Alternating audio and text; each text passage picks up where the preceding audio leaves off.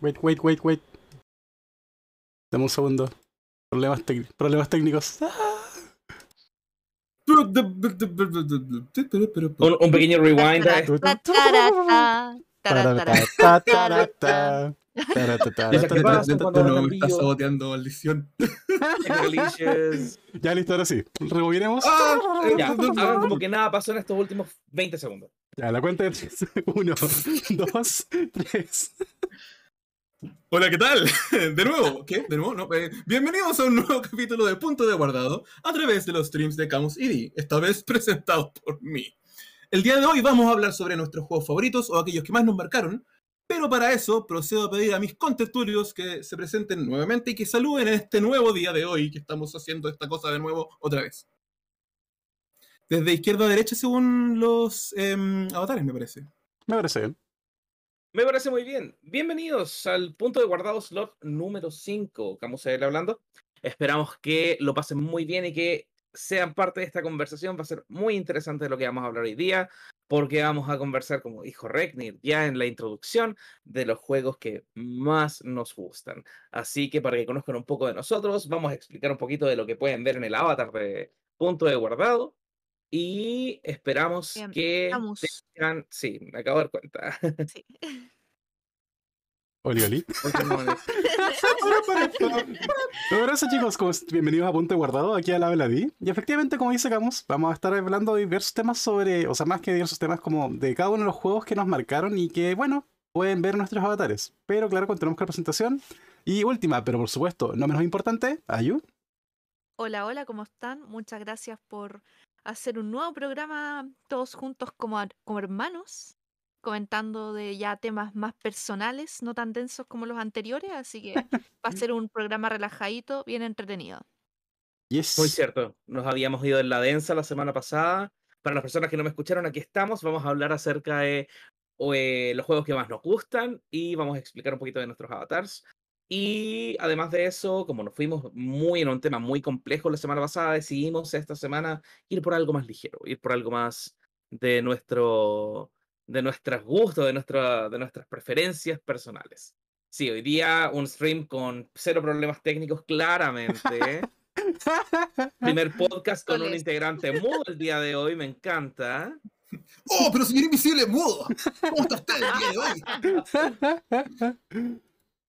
Pero sí, cosas que pasan, no existe el stream perfecto. O quizá el stream perfecto está en las imperfecciones que presenta cada uno de los streams. Y todos son perfectos en su propia forma de ser. Aló, Regnir, la escuela socrática te está buscando. Tranquilo que no van a encontrar. No pasa Sí, hoy día- nada. Hoy día es hora de nerdear extra. Hoy día vamos a conversar de lo que más nos gusta y vamos a conversar acerca de lo que más les gusta a las personas que están en este podcast. No solamente los que estamos hablando, sino que también los que están escribiendo en el chat. Así que son absolutamente bienvenidos a dar su opinión y acerca de lo que nos gustan. Por favor, no nos, no nos cancelen si es que nuestro juego favorito les carga. Onda, por favor. Sí, porque en, eh, cada persona tiene el derecho a tener su opinión equivocada, así que no se preocupen.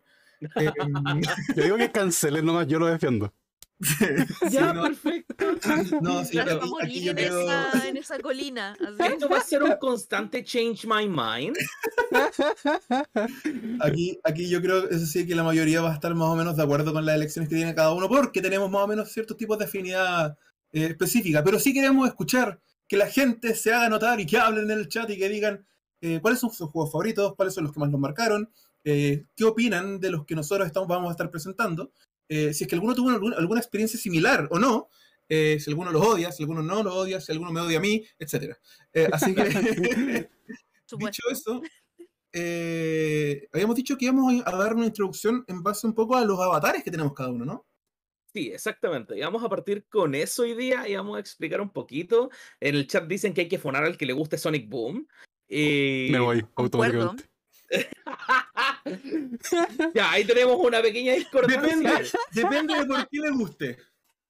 Ya, Sí, depende por sea, qué le depende por guste. qué le. Qué buenos Si memes, le que juego más malo. Un juego, un juego absolutamente destruido y que, y que se, se destruye y que puede, se puede hacer una cantidad de estupideces absurdas porque llega a ser chistoso lo, lo mal hecho que está. Ok. Claro. Es que sí, es un juego ejemplar. Un ejemplo de cómo no hacer juego. Así que está bien. Un antiejemplo, claramente. Claro. Un antiejemplo. Ya, en el chat apareció alguien con el Sonic D, Boom. onda, que hay alguien que le gusta Sonic Boom. Y está bien. Cada uno puede tener, como dije, su opinión equivocada. Sí, está bien. no, mentira. No, pero está bien. Sí. Si a uno le gusta un juego, está bien. Hay que defenderlo. Sí. Un día vamos a hablar de, de placeres culpables y opiniones impopulares. También es tema como que podríamos plantearlo para algún otro stream. Todos tenemos juego que no debería gustarnos según la lógica o según el, la- el sentido del buen gusto. Pero ahí Pero está. a todos- a todos nos pasa. Sí, estoy O muy de de acuerdo juegos con que ese tema están- futuro. Sí, o de juegos que están muy, muy, muy, muy valorados y que nosotros de, de una u otra forma lo odiamos por algún motivo. Uy, ahí me van a Yes. pedrear. Wink, wink, D. Sí. Ahí, ahí me van a pedrear a mí también. Y a mí hay un juego que me gusta por la razón equivocada. También. Oh, oh, Ya, pero aboguémonos al tema, al tema día al porque, tema, porque ya- pero- ya, estamos en, en- en las ramas de nuevo. somos muy buenos para divagar, Nosotros chiquillos. vivimos en las ramas. Ahí el caso comenta, el D ya desapareció un integrante. Cuidado, Regnir, quizás sea el siguiente. Lentamente. que no se preocupe, Cas, que, que- que yo soy como, como, como las cucarachas. No. Pre- Oh, prenden, la, prenden la luz y salgo arrancando. Oh. En fin. Eh, dicho eso, voy, a, voy a, tomar la palabra y explicar un poco mi avatar, en este caso específico. Me parece muy bien. Vamos de derecha a izquierda esta vez. Sí. Eh, mi avatar, de hecho, si no me equivoco, como que los avatares de todos constan más o menos de tres partes, pero específicamente eh, las partes que, que constituyen, aparte de mi persona, son la bandana, el gi y el arpa. Con tres de mis franquicias favoritas o que me marcaron eh, muy, muy potentemente, que son eh, Metal Gear, Street Fighter y The Legend of Zelda. Específicamente el arpa, eh, si bien... Sí, si bien podría haber elegido de, de- muchos elementos de muchas partes de la franquicia, eh, específicamente decidí decantarme por el arpa de Skyward Sword, como bien dice Camus. Eh, a pesar de que no es mi Zelda favorito, eh, aunque los amo todos. Eh, me- me- menos menos, menos eh, Link's Crossbow Training, porque no lo he jugado. Em, pero, pero sí, el, el arpa de, Skyward Sword específicamente porque creo que la dinámica que se presenta un poco entre Link y Zelda en ese juego me parece maravillosa. Me parece que fue uno, uno de las de las muy buenas dinámicas, de una de las cosas muy buenas de ese juego, que igual fue bien vapuleado en su, en- en su tiempo. Sí. Eh, y que me parece que igual fue vapuleado de manera un poco injusta porque es un muy buen juego, a pesar de las críticas, que algunas son bastante válidas.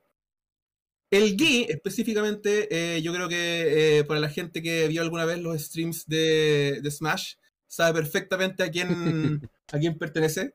Y los que no, eh, que sepan que pertenece al siempre bien ponderado señor Masters, ¿Quién? Masters.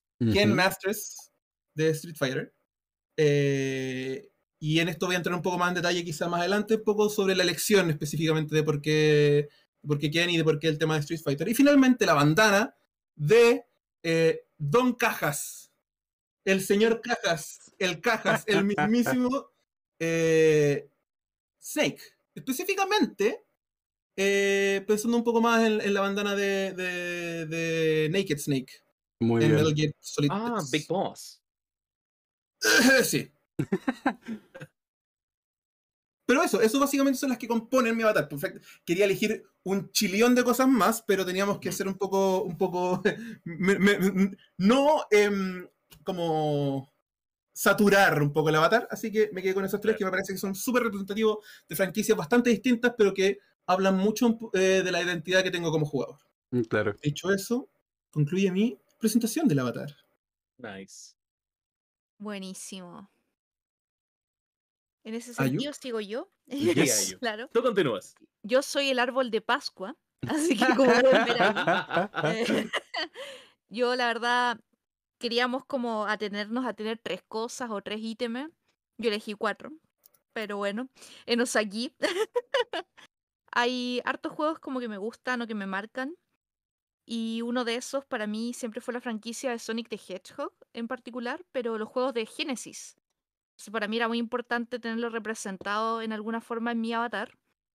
Tengo también lo que es eh, la bufanda de Isaac de Golden Sun, entre medio ahí.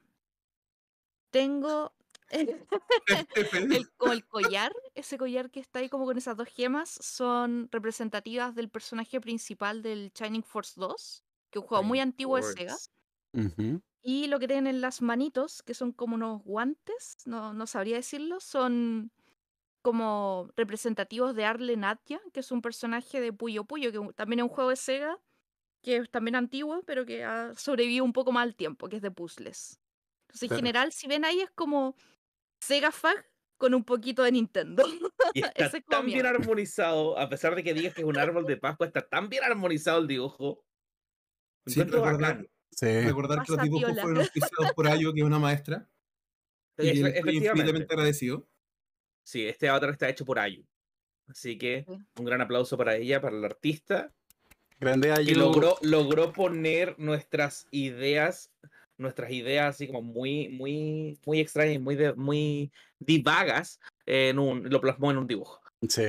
Y quedó maravilloso. Grande Ayu. Di, por favor. Así que sí, le toca al señor D, por Sí. favor. Si bien yo tengo cuatro elementos también, pero son corresponden como a dos franquicias nomás, como que fue súper central ese aspecto en particular. De hecho, técnicamente el casco y el Buster podrían corresponder solamente a una franquicia, que sería, por supuesto, Mega Man X. Pero un detalle en particular está el Pokewalker, que correspondería a juegos de Pokémon, pero particularmente Heart Gold Soul Silver de cuarta generación.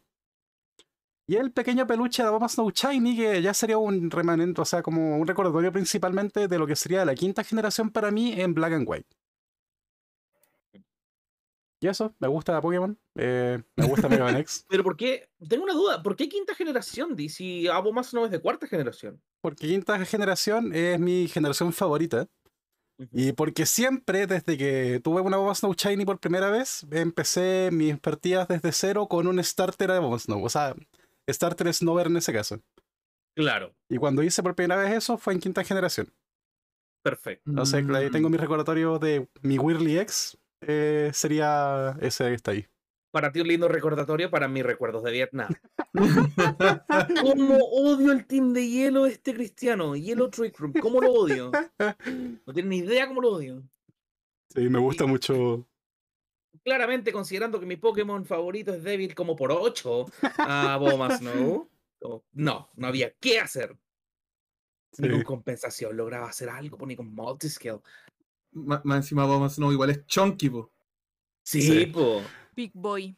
Big boy. Chunky Boy. Sí, un tema que me acuerdo que me Leo en su momento siempre me, comentaba de los teams, que siempre hago teams gordos de hielo. Siempre. Siempre. Real. Real. No, y es real, porque todos mis Pokémon están hechos siempre para aguantar y pegar de vuelta. No hay ninguno que esté hecho como para pegar rápido al tiro. Cañones de vidrio no hay. Exacto, todo lo contrario. Está la mesa. Esta la que me encanta, pero ya bueno. Ahora pasamos a Camus. Bueno, en realidad mi avatar no tiene mucho eh, que incluir, excepto la paleta de colores, que tiene que ver con el gran traje verde de toda la vida de, de nuestro héroe del tiempo, inspirado en el verde de Ocarina of Time. Y la polera, efectivamente, o la túnica en realidad, es la túnica de los campeones del Breath of the Wild. Así que básicamente eso resume, bueno, y de hecho lo que estoy usando hoy día, ando con un polerón de, de- del Breath of the Wild, Me encanta. autorregalo de cumpleaños a todo esto. Muy bien. Eh, Pero a eso se reduce más o menos como lo que quise plasmar ahí. Tal vez habría que hacer una revisión y poner algunas otras cosas porque he expandido un poco mi- mis gustos y me falta algo representativo de Super Mario. También debería tener algo ahí. eh, pero hoy día van a saber qué debería haber incluido en ese avatar.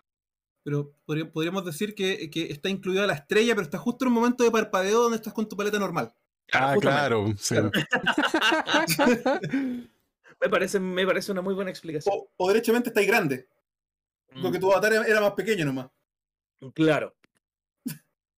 Bueno, digamos que con mi altura general como que estoy bajo el efecto de un Super Mushroom en constante... como, que, como que en siempre. claro. Big Boy. Big. Boy. Big Boy. Entonces, básicamente eso es lo que pueden ver acerca de lo que nos gusta y vamos a conversar, vamos a hablar acerca de este, nos, nos pusimos una tarea para algunos muy fácil, para algunos titánica, de poner un top 5. Un top 5 de los juegos que más nos gustan. Y yo lo pasé horrible. Y contando, porque todavía no termino mi top 5. Así que no va a empezar Gauss. Claramente Hay que yo no voy a empezar. Sí. Uf, uf. Sí. En el chat dice el Ceps, yo no podría. O sea, yo tampoco Yo podía. no pude, yo no pude. De hecho, yo- de hecho, técnicamente yo tampoco pude. Yo tuve que hacer una, Mm. una- una mini trampa en mi selección porque no, no puse como los juegos que más me gustan, sino que puse los que me marcaron más potentemente en alguna época específica. Y, y ahí se me facilitó un poco porque, porque logré sacar algunos juegos que amo y que, y que sigo amando y que, y que están plasmados en mi avatar, em, pero que no necesariamente me, me marcaron así como, como tanto como me marcaron otros que, que formaron un poco mi identidad como jugador en el- fondo. Como que esa fue un poco la, la trampita que, que tuve que hacer para poder elegir, porque si no tendría como un, un top 50. Sí. Em, dicho eso, no sé quién quiere partir hablando de su top 5. Paz.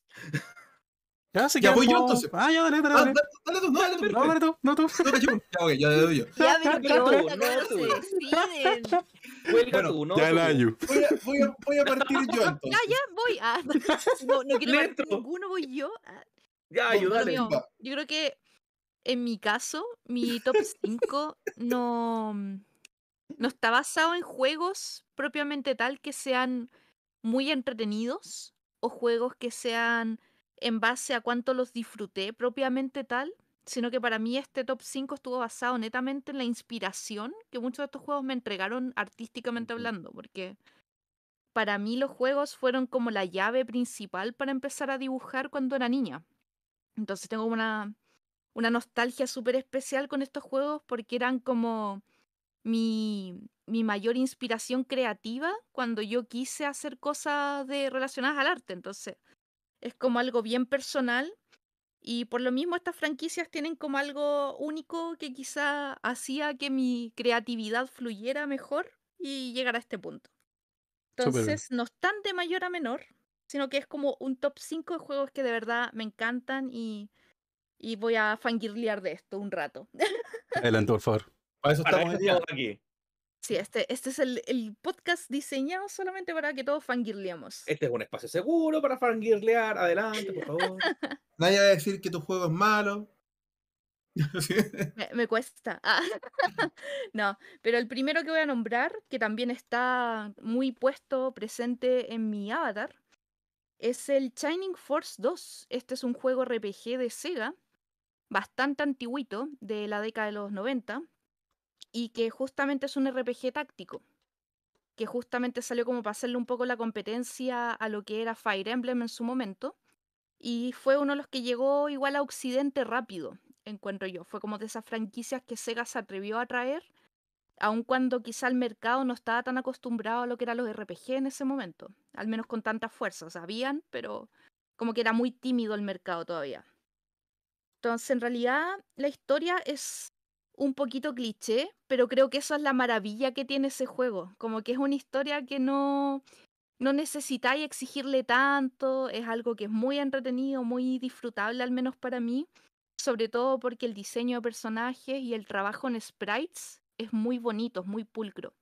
Entonces, ¿qué me pasaba a mí cuando era niña? Que yo veía este juego, yo decía, los colores me encantan, los colores que tiene todo esto aquí es maravilloso, perfecto.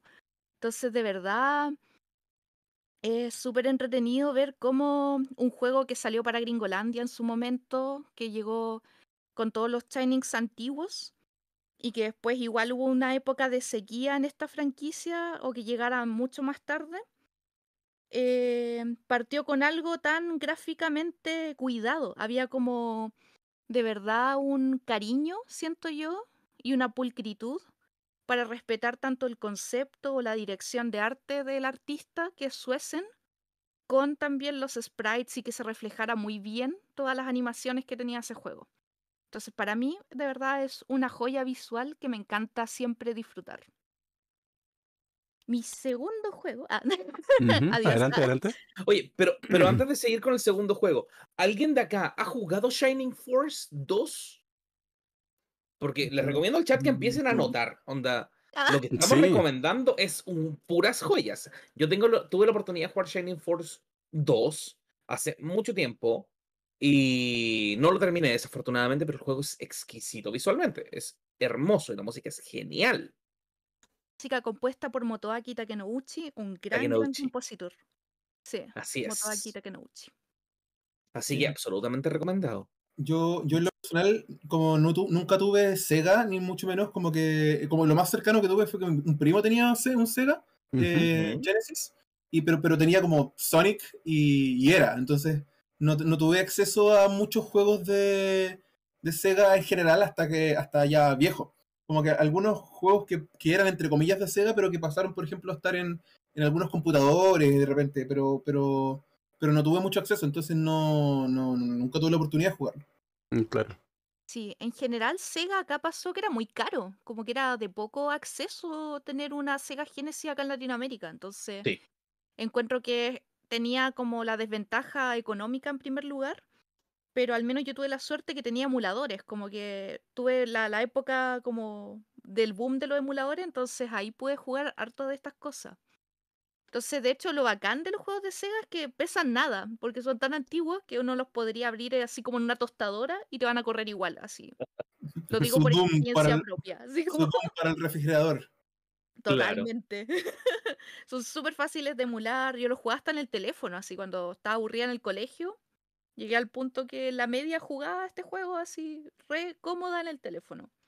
Buenísimo. Sí, Muy, muy bien. Ayo, por favor, cuéntenos de su segundo juego.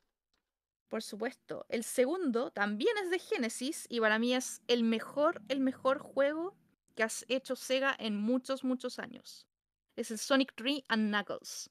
¿Cuántos Para mí Oh, es el mejor juego, o sea, no, no, no hay otro. E- Es ese, así como que Mania intenta llegar, pero para mí Tree and Knuckles es como el mejor, siempre. ¿Y por qué lo digo? Porque lo bacán es el... Porque yo cuando niña, claramente lo jugué en emulador, pero lo bonito de este juego es saber la innovación técnica que significó en su momento para Sega. O sea, estos locos como que armaron un suple, generaron dos cartuchos, los combinaba y tenía ahí este juego completo, la experiencia completa. Entonces ellos básicamente lanzaron primero el cartucho, eh, un poquito incompleto en el Sonic 3, que igual podía terminar un juego y disfrutarlo, pero ya cuando tenías Sonic and Knuckles, los combinabas estos dos cartuchos y se transformaban en una experiencia única, realmente. La música es maravillosa, el trabajo en sprites es muy, muy pulido. O sea, si uno lo compara con Sonic 2, el Tree and Knuckles es de verdad una experiencia inolvidable, así, a ese toque.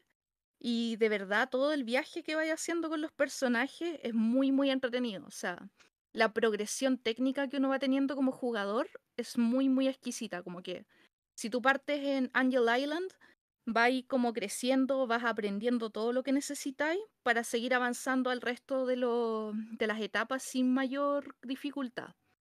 Como que hay un trabajo muy, muy pulcro de los niveles, al menos en lo que es Sonic 3.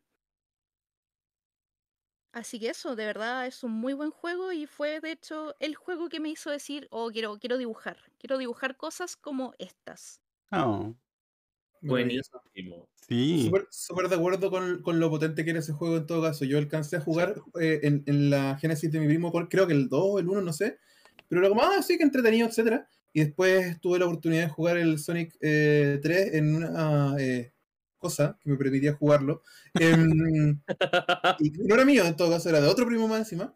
Y ese sí que era pegado, o sea, visualmente era una maravilla, era muy entretenido y fue como, oye, sé que esto es, esto es bueno, Sí. esto es muy, muy bueno. Sí. Y, y por lo mismo, cuando, cuando eh, como decía la Ayu, eh, cuando apareció el Mania fue como un poco capturar un, un poco de esa, de esa sensación. Eh, y por algo, eh, el- se, se considera que el Mania es uno de los mejores de- eh, juegos de Sonic que ha salido en el último tiempo. Eh, Realmente. y, y complementando también lo que decía la Ayu, siento que el Sonic eh, 3 and Knuckles sigue súper vigente. Ha envejecido muy bien ese juego. Así que sigue siendo muy, muy jugable hoy en día. Así que para aquellos que no lo hayan jugado, totalmente recomendable. Sí, este juego está jugar. disponible en Steam, o sea, ustedes Sí. lo pueden compr- comprar ya disponible, eh, viene justo así completo y viene con el soundtrack original. porque hay algunas copias que cambiaron algunas partes del soundtrack. Eso es súper Mm. importante porque hay algunas canciones que las van a escuchar distintas en otras emulaciones. Este año también va a salir una colección de clásicos de Genesis de mm, así como para, para PC, PS5, PS4, Xbox One, Switch, por el aniversario de 30 años de Sonic, así que también si no los han jugado, van a tener una forma de tener una copia física de su juego así y explorarlo, porque de verdad es un juego increíble, juegazo. Súper buen dato. Sí, el dato, dato rosa. nice. Pero para ir en favor del tiempo, voy a ir pasando ya a mi tercer eh, franquicia o juego Solo, en este solo caso. que solo incluir que yo rage quiteé ese juego. Cuando era chico lo rage, lo rage. Porque era demasiado rápido para mí cuando chico. So- solo agregar eso que todavía no me, no me he puesto a jugarlo de nuevo. Recomendable que lo hagas. Todavía estoy picado. De hecho, es, ese jue- es como un juego para aprender a tolerar la frustración, siento yo. Es como el juego que, que tenéis como que dominar, de alguna forma. Lo voy a intentar, lo voy a intentar. Muy bien, muy bien. Pasando al tercero, ahora sí que sí. Sería el. Golden Sun, que es un juego de Camelot Software. Ah, cámara, esos, son los que hacen estos juegos de Lo que hacen Mario los- Deporte, ¿cierto? Eh, sí, los Claro, mejores Mario juegos de ellos son los de por deporte. Mario Golf. Qué buen juego el de tenis. Basta. Son nefastos ustedes dos, son diabólicos. No, pero continúa ahí, por favor. No, sí, yo, yo sé que la ayuda a hacer algo similar más adelante, así que está bien. Yes. Compar- Te la compartimos ese dolor. así compartimos ese dolor. Y yo entiendo su dolor. Golden Sun llegó una en una época en la que yo me había alejado un poco de los videojuegos por distintos motivos como de acceso principalmente. Y fue justamente gracias a la emulación. yo sé que no debo decirlo, pero es que es eso, lo siento. Está bien. Em, obtuve así una lista de ROMs y cuando empecé a probarlos uno a uno, llegué a ese. Y fue amor a primera vista. No, no sé cómo explicarlo, pero desde la música, desde la historia, desde las gráficas, me pasó que no podía dejar de jugarlo y tenía que jugarlo y rejugarlo y seguir intentando y avanzando porque me pasó como lo que no me pasaba hace muchos años con juegos en ese momento de mi vida, que, que fue así ya. Tengo que mm, seguir, tengo que aprender, tengo que avanzar. Y definitivamente es un- una joya, una joya así visual. Yo encuentro que hicieron maravillas con, con la potencia gráfica que tiene la Game Boy Advance, con las composiciones de Motoi Sakuraba, que se onda transfieren muy bien para una consola que tiene un chip de audio muy malo, increíblemente. Totalmente. Hicieron un Qué mal trabajo chip de audio de la bueno. Advance. Sí, es pésimo. Horrible. El de la Genesis era malo. Imagínate. Oh. Sí. Bueno, entonces, impresionante, impresionante cómo con las limitaciones técnicas, Camelot sabe trabajar muy bien. Y el tema es que me gustaban los personajes, me gustaba todo artísticamente hablando del concepto, pero algo que me hizo conectarme aún más con Golden Sun fue que años después yo me enteré que el equipo que hizo Golden Sun es justamente el mismo equipo que hizo los Shining Force originales. Ah, Entonces, técnicamente hay como una sucesión espiritual del mismo concepto, pero ya a futuro, como más madurado. Entonces, para mí hay como una nostalgia muy especial en Golden Sun, como transmitida de las generaciones que llevaron ellos como trabajando el concepto antes. Y es muy, muy rico. O sea, la historia, todo. Yo, yo veo mucho de Shining Force en Golden Sun. Entonces, para mí también hay como algo muy, muy bonito de lo que podría haber sido la franquicia cuando veo a Golden Sun. Ahora bien, está botada, está muerta. eh, Nintendo le puso una cruz, así que Ah, hay que ponerle unas velas a alguien para que pase algo. po. Ojalá, algún día. Su, subintegraban en el suelo con los cartuchos originales como estábamos pidiendo cuando pedíamos Smash.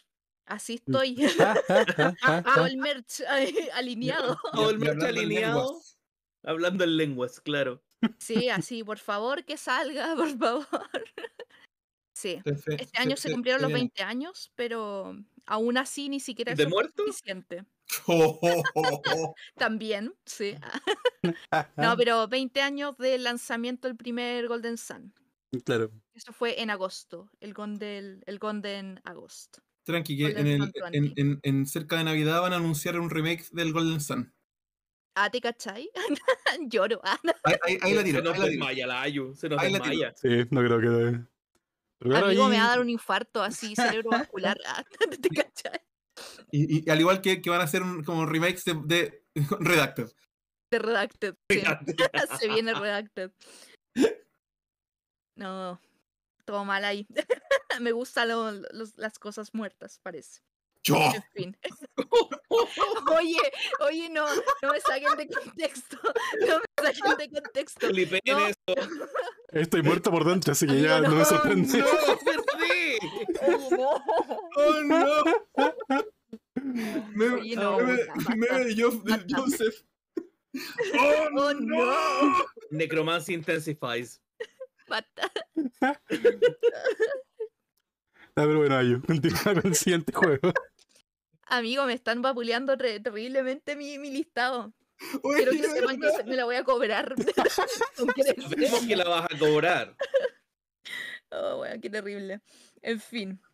El siguiente es For the Fun, o sea, For the Lulz, for, for Fun.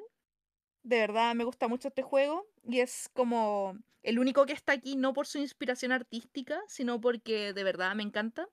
Y es el Monster Hunter 4 Ultimate. Para mí es uno de los mejores Monster Hunter que han salido en mucho tiempo. Em, hizo muchas innovaciones. Había un trabajo muy bacán con la historia del juego. Em, la progresión también era muy exquisita. La selección de monstruos es súper atractiva. Y también el crear armaduras, algo tiene que, que es como muy entretenido, como que no me ha pasado en otros juegos actuales. Entonces, de verdad, muy recomendado. Es de Nintendo 3DS. Muy, muy bacán. Eh, trajo hartas cosas que actualmente seguimos ocupando, que se probaron por primera vez en esa entrega de la franquicia. Y aparte es el juego con el que empezamos a hablar mucho más con el D antes de que pasaran más cosas entre nosotros, pero sí, ese es como el juego con el que partimos siendo amigos, así que también tiene un espacio en mi corazón. Qué buen juego, de verdad que sí. Sí, Pulenti. Terrible bueno, jueguenlo. Por favor. Lamentablemente está y solamente, está solamente para 3DS, pero si tienen un buen computador, creo que pueden jugarlo. Eso. Jugarlo. Pueden wing, redacted. wing. Pueden redacted. redacted. de, todas, de todas maneras. Lástima ya que para no terminar, ¿ah? parte donde pueden efectivamente eh, obtener de manera totalmente eh, ilegal. No lo hagan, no pueden hacerlo. No, Claro. está prohibido, chicos, no se puede. Pero. sí. Y ya el último, que es como el juego más reciente que está en esta lista, que es el The Legend of Zelda Breath of the Wild. Para mí, este. No, no hay caso. Eh, Yo, yo sueño con este juego. Así yo, yo de repente estoy sola, así trabajando y estoy pensando en este juego. eh, eh, me ha hecho daño. ah. Daño. No, pero hablando en serio, es un juegazo. O sea, yo creo que lo más bonito que tiene este juego es que es una experiencia. No, no hay otra forma de describirlo. Un juego que tiene tanta belleza, tanta, mm, tanta creatividad y tanta coherencia en su mundo, ya sea física o, histórica, en, en lo que queramos como proyectar esta idea de verdad es maravilloso. O sea, es un juego que me hace quedar anonadada cada vez que lo abro, cada vez que juego en él, cada vez que estoy dentro de este Hyrule como distópico. Es, es algo muy, muy disfrutable. Entonces, este es como el juego más, más nuevo de mi lista porque no han entrado otras cosas recientemente, pero ese juego se merecía estar ahí y ser de verdad una de las cosas que de verdad recomiendo mucho. Eso. Muy bien. Maravilloso. Uh, podríamos comentar Breath of the Wild. Bueno, lo hicimos de hecho Sí. en el podcast. Podríamos comentar Breath of the Wild por horas. Por Horas y horas y horas. Esa obra maestra que es para, para mí de los mejores juegos jamás hechos en la vida. Ujú.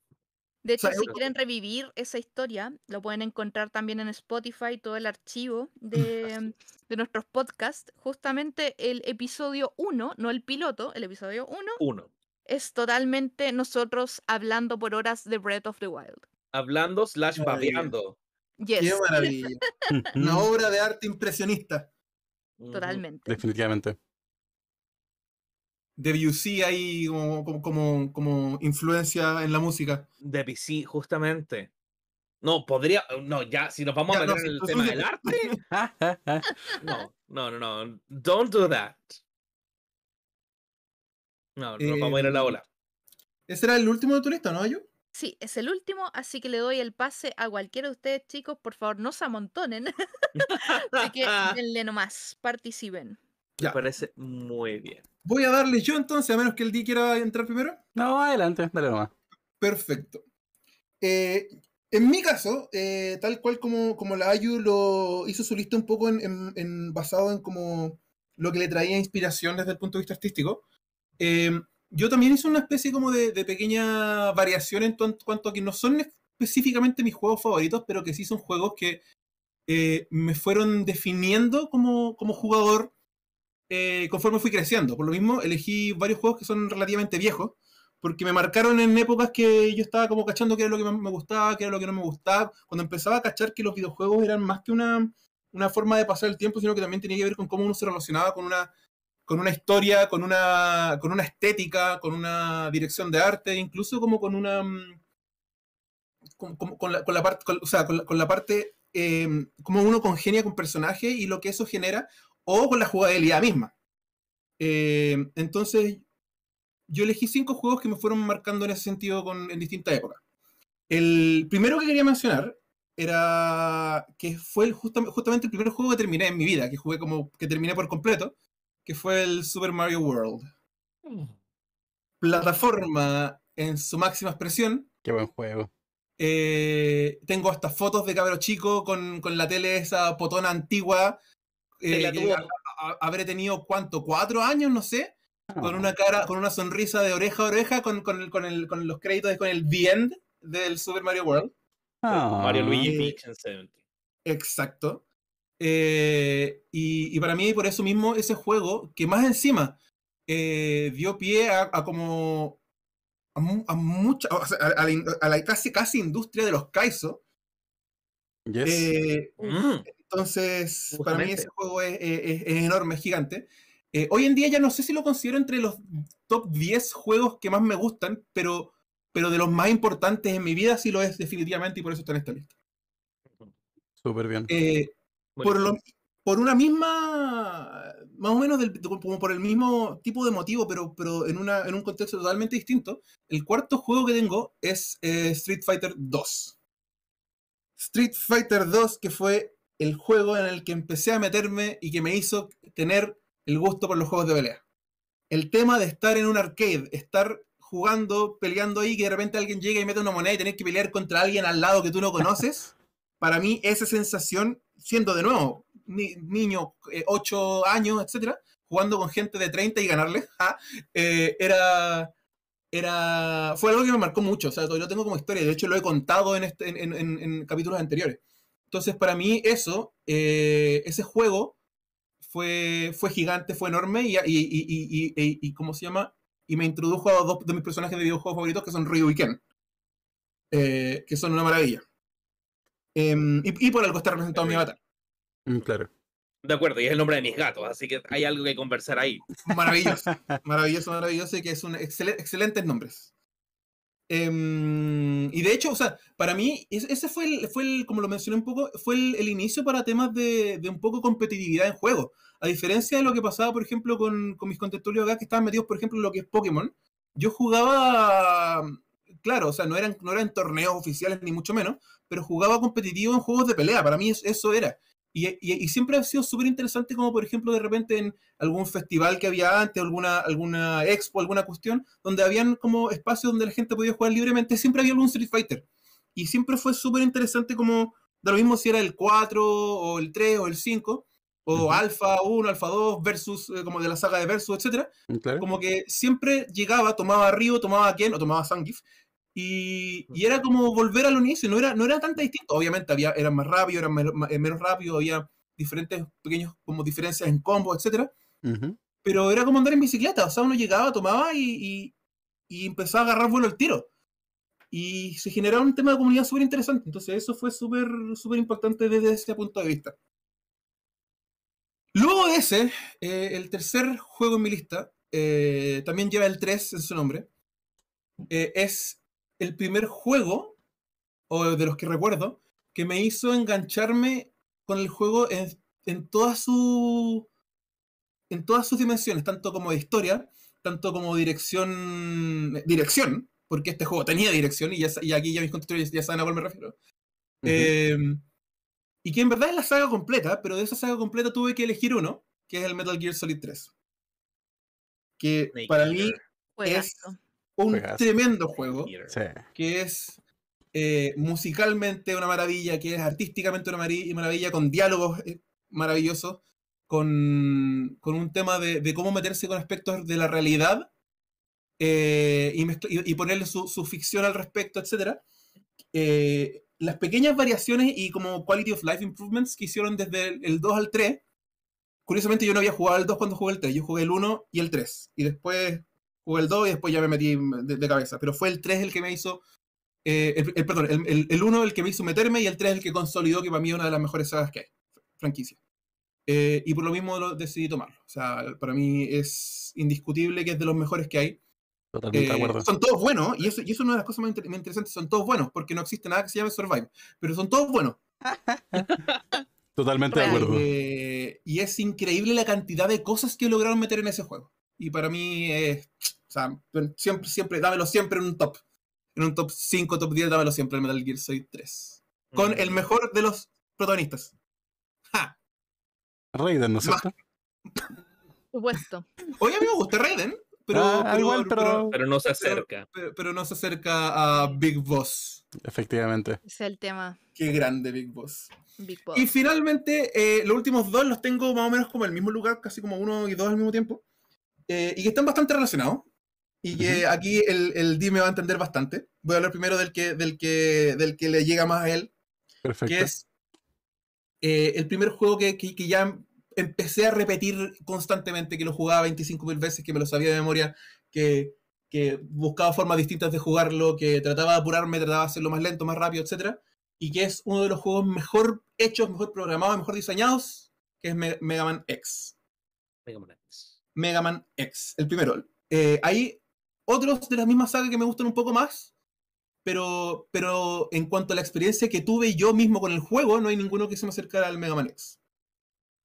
Eh, no tengo mucho más que decir al respecto, o sea, para mí era plataforma y shooter, o sea, y como shoot 'em up, como por así decirlo, eh, como Jump and Shootman, eh, como diría el gran Ego Ego Raptor, Raptor.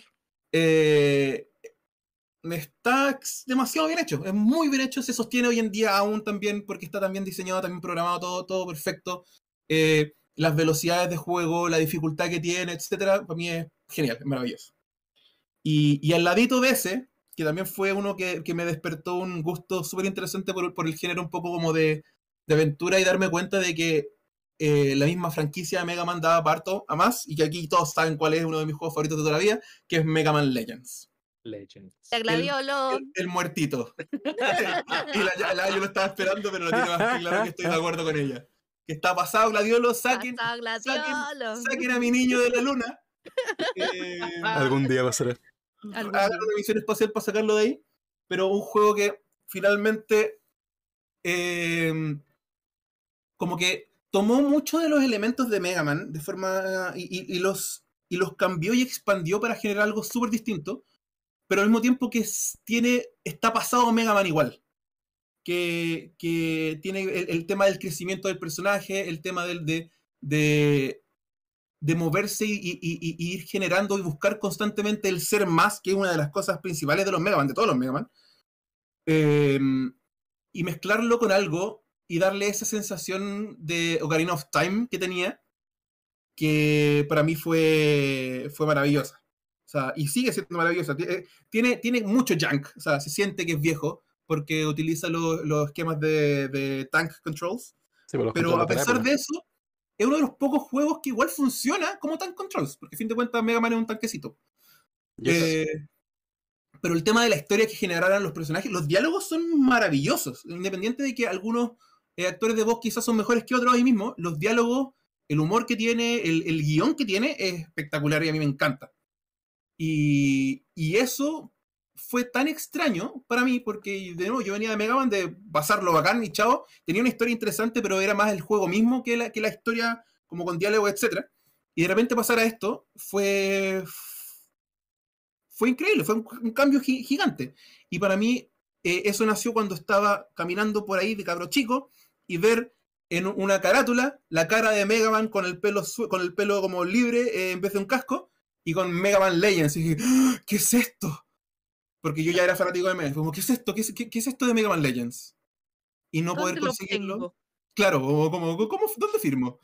Y jugarlo después la primera vez fue en cambio y al mismo tiempo, y, y al igual que Mega Man X, es uno de los pocos juegos que podría jugar 20.000 veces y dármelo vuelta 30.000 veces y, y pasarlo bien igual. O sea, como dice Sebs, es un Mega Man, se siente como Mega Man, pero es distinto.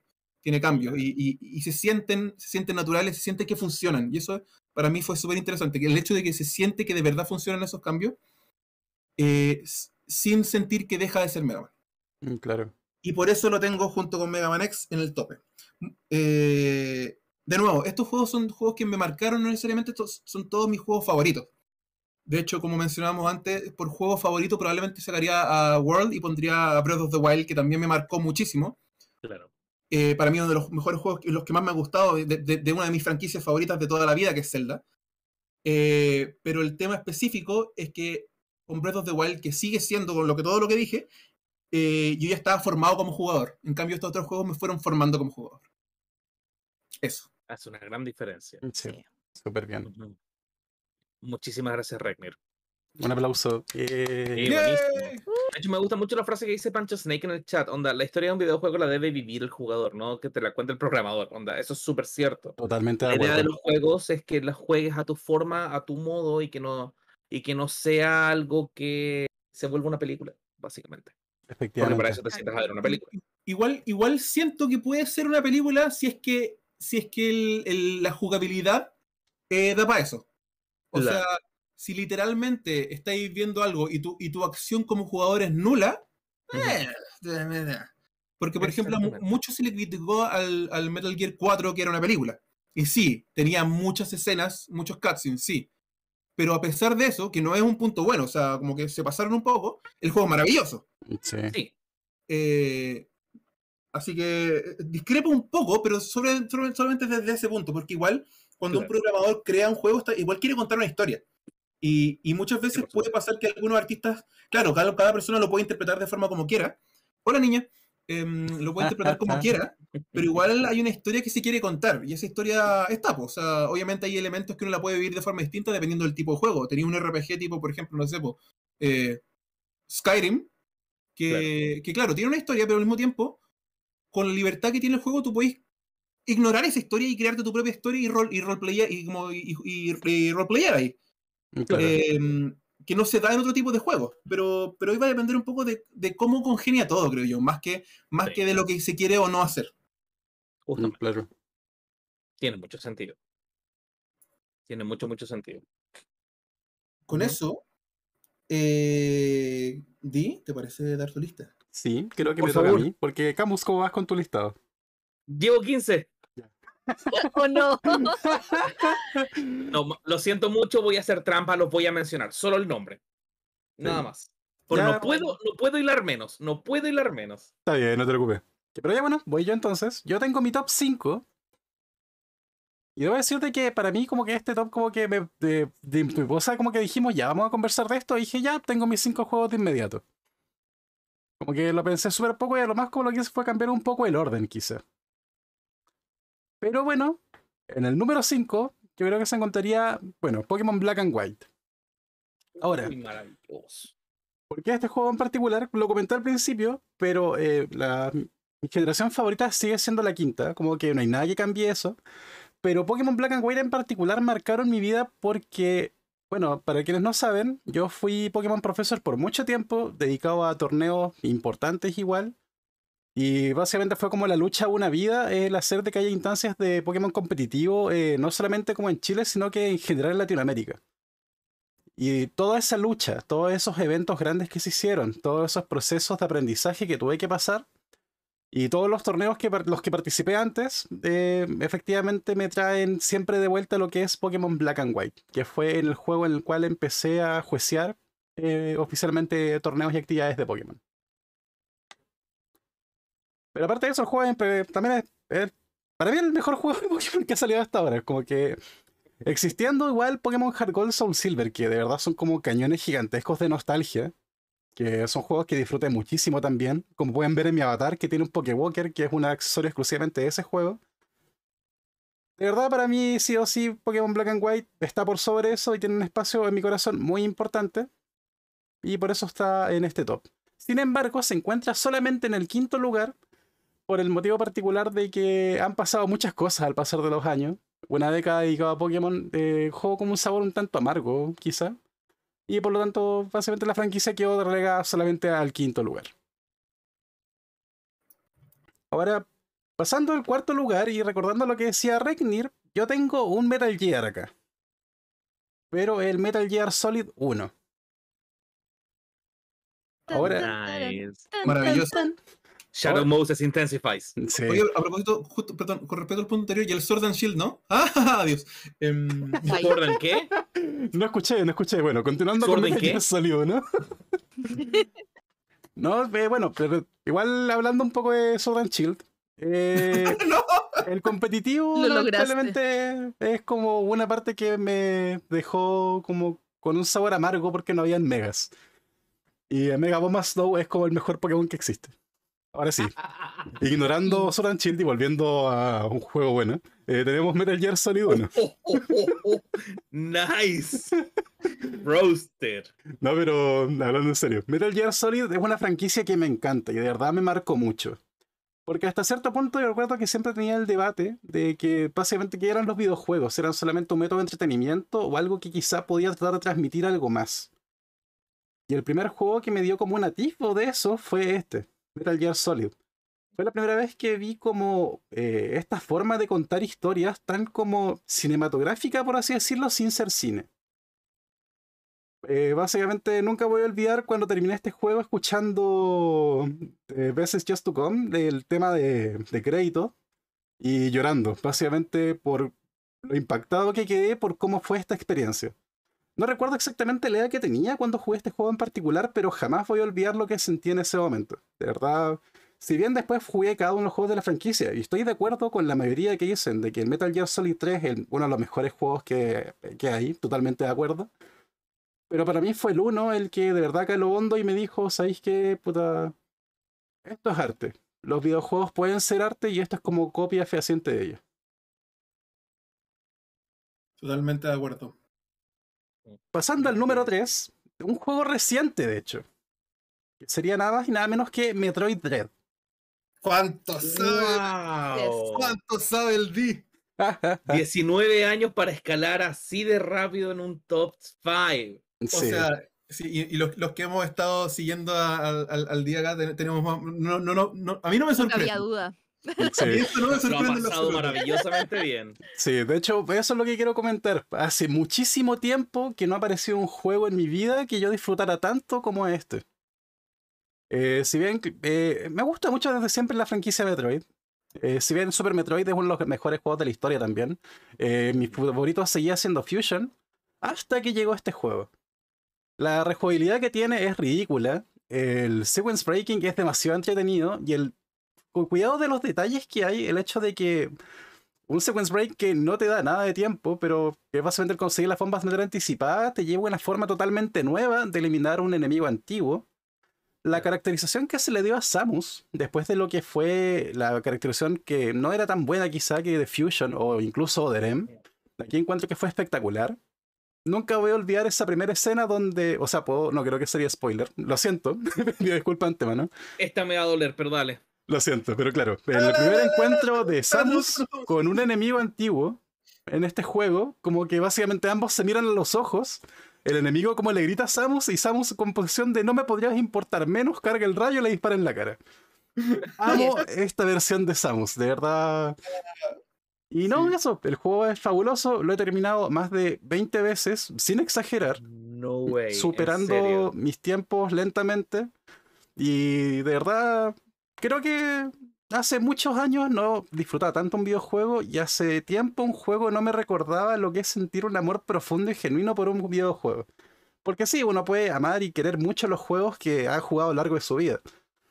Pero que un juego aparezca de la nada y te diga como, mira, esto se sentía, esto te sentías tú cuando eras un niño tiempo atrás jugando, es como, ya, este juego me tocó, este juego es para mí, gracias Metroid Dread por existir. Definitivamente. Buenísimo. Pero ese es solamente el top 3, porque pasamos ya al top 2. Uh, Oh, se puso brígido esto. Sobre- el tema de Dread, eh, solamente complementar que, como, como dice el D, a- además de ser como muy, muy, muy bueno como juego en general, está tan bien diseñado, a pesar de lo que pueden decir algunos, algunos haters por ahí. Algunos ya. Aquí vamos. eh, está tan bien hecho ese juego que no hay nada más divertido que ver a alguien tratando de demostrar cómo está mal diseñado el juego para luego instantáneamente contradecirse, en- o sea, como ver la evidencia en vivo de lo que está equivocado y que trate de sacarla de alguna forma que no puede porque el juego está muy bien hecho. En Eso. cuanto a Metroid Dread, solo agregar que me lo voy a comprar ahora pronto. No, te dije, Por favor. Es, es maravilloso.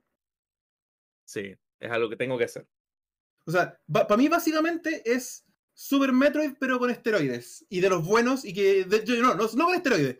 Con, con un, con un buen, buen, ¿cómo se llama? Eh, régimen de dieta y de, y de, y de, y de entrenamiento. Y, y que ahora es una máquina en todo lo existente. Ujú. Sí. Y, y que y probablemente el Super Metroid lo mira desde, desde arriba y dice como, "Ah, estoy orgulloso. Definitivamente. Claro, Es- básicamente mm, es Super Metroid con creatina, onda. Después de pasar por un personal trainer. Sí, no, sí. De ¿no? hecho, y, de, claro, y terapia y toda la wea. que el Super Metroid sigue siendo el clásico que es, pero igual todos vamos a estar de acuerdo que los controles quizá no han envejecido tan bien. La movilidad no es la mejor. Pero me imagino, por ejemplo, el engine del Dread y un... ¿Sabes que en un momento dije, ¿para qué tocar el Super Metroid si está bien sí. como está? Pero ¿sabes Sí, que un Super Metroid sí. con el engine del Dread es como, ya, igual jugaría esto? Igual, igual, dénmelo. Igual lo voy a comprar. Igual Sí. le entro. Sí, definitivamente. Ya, pero bueno, continuando entonces con el top 2. Este es un juego que alguien ya mencionó. Eso, Así Dios. Turu, turu, tu, tu. No, pero básicamente este juego es nada más y nada menos que Monster Hunter 4 Ultimate. Ah, Obvio. this is so Lo siento, tenía que hacerlo. Adelante. No, pero de verdad, sí, hay muchos juegos que me han enganchado a lo largo de la vida también. La experiencia de Monster Hunter para mí empezó con el 3 Ultimate, pero definitivamente no fue hasta el 4 Ultimate que no me enamoré de esta franquicia. Como dijo Ayu, en verdad voy a tener que replicar hartas cosas que dijo ella, en verdad, porque de verdad este juego es sensacional.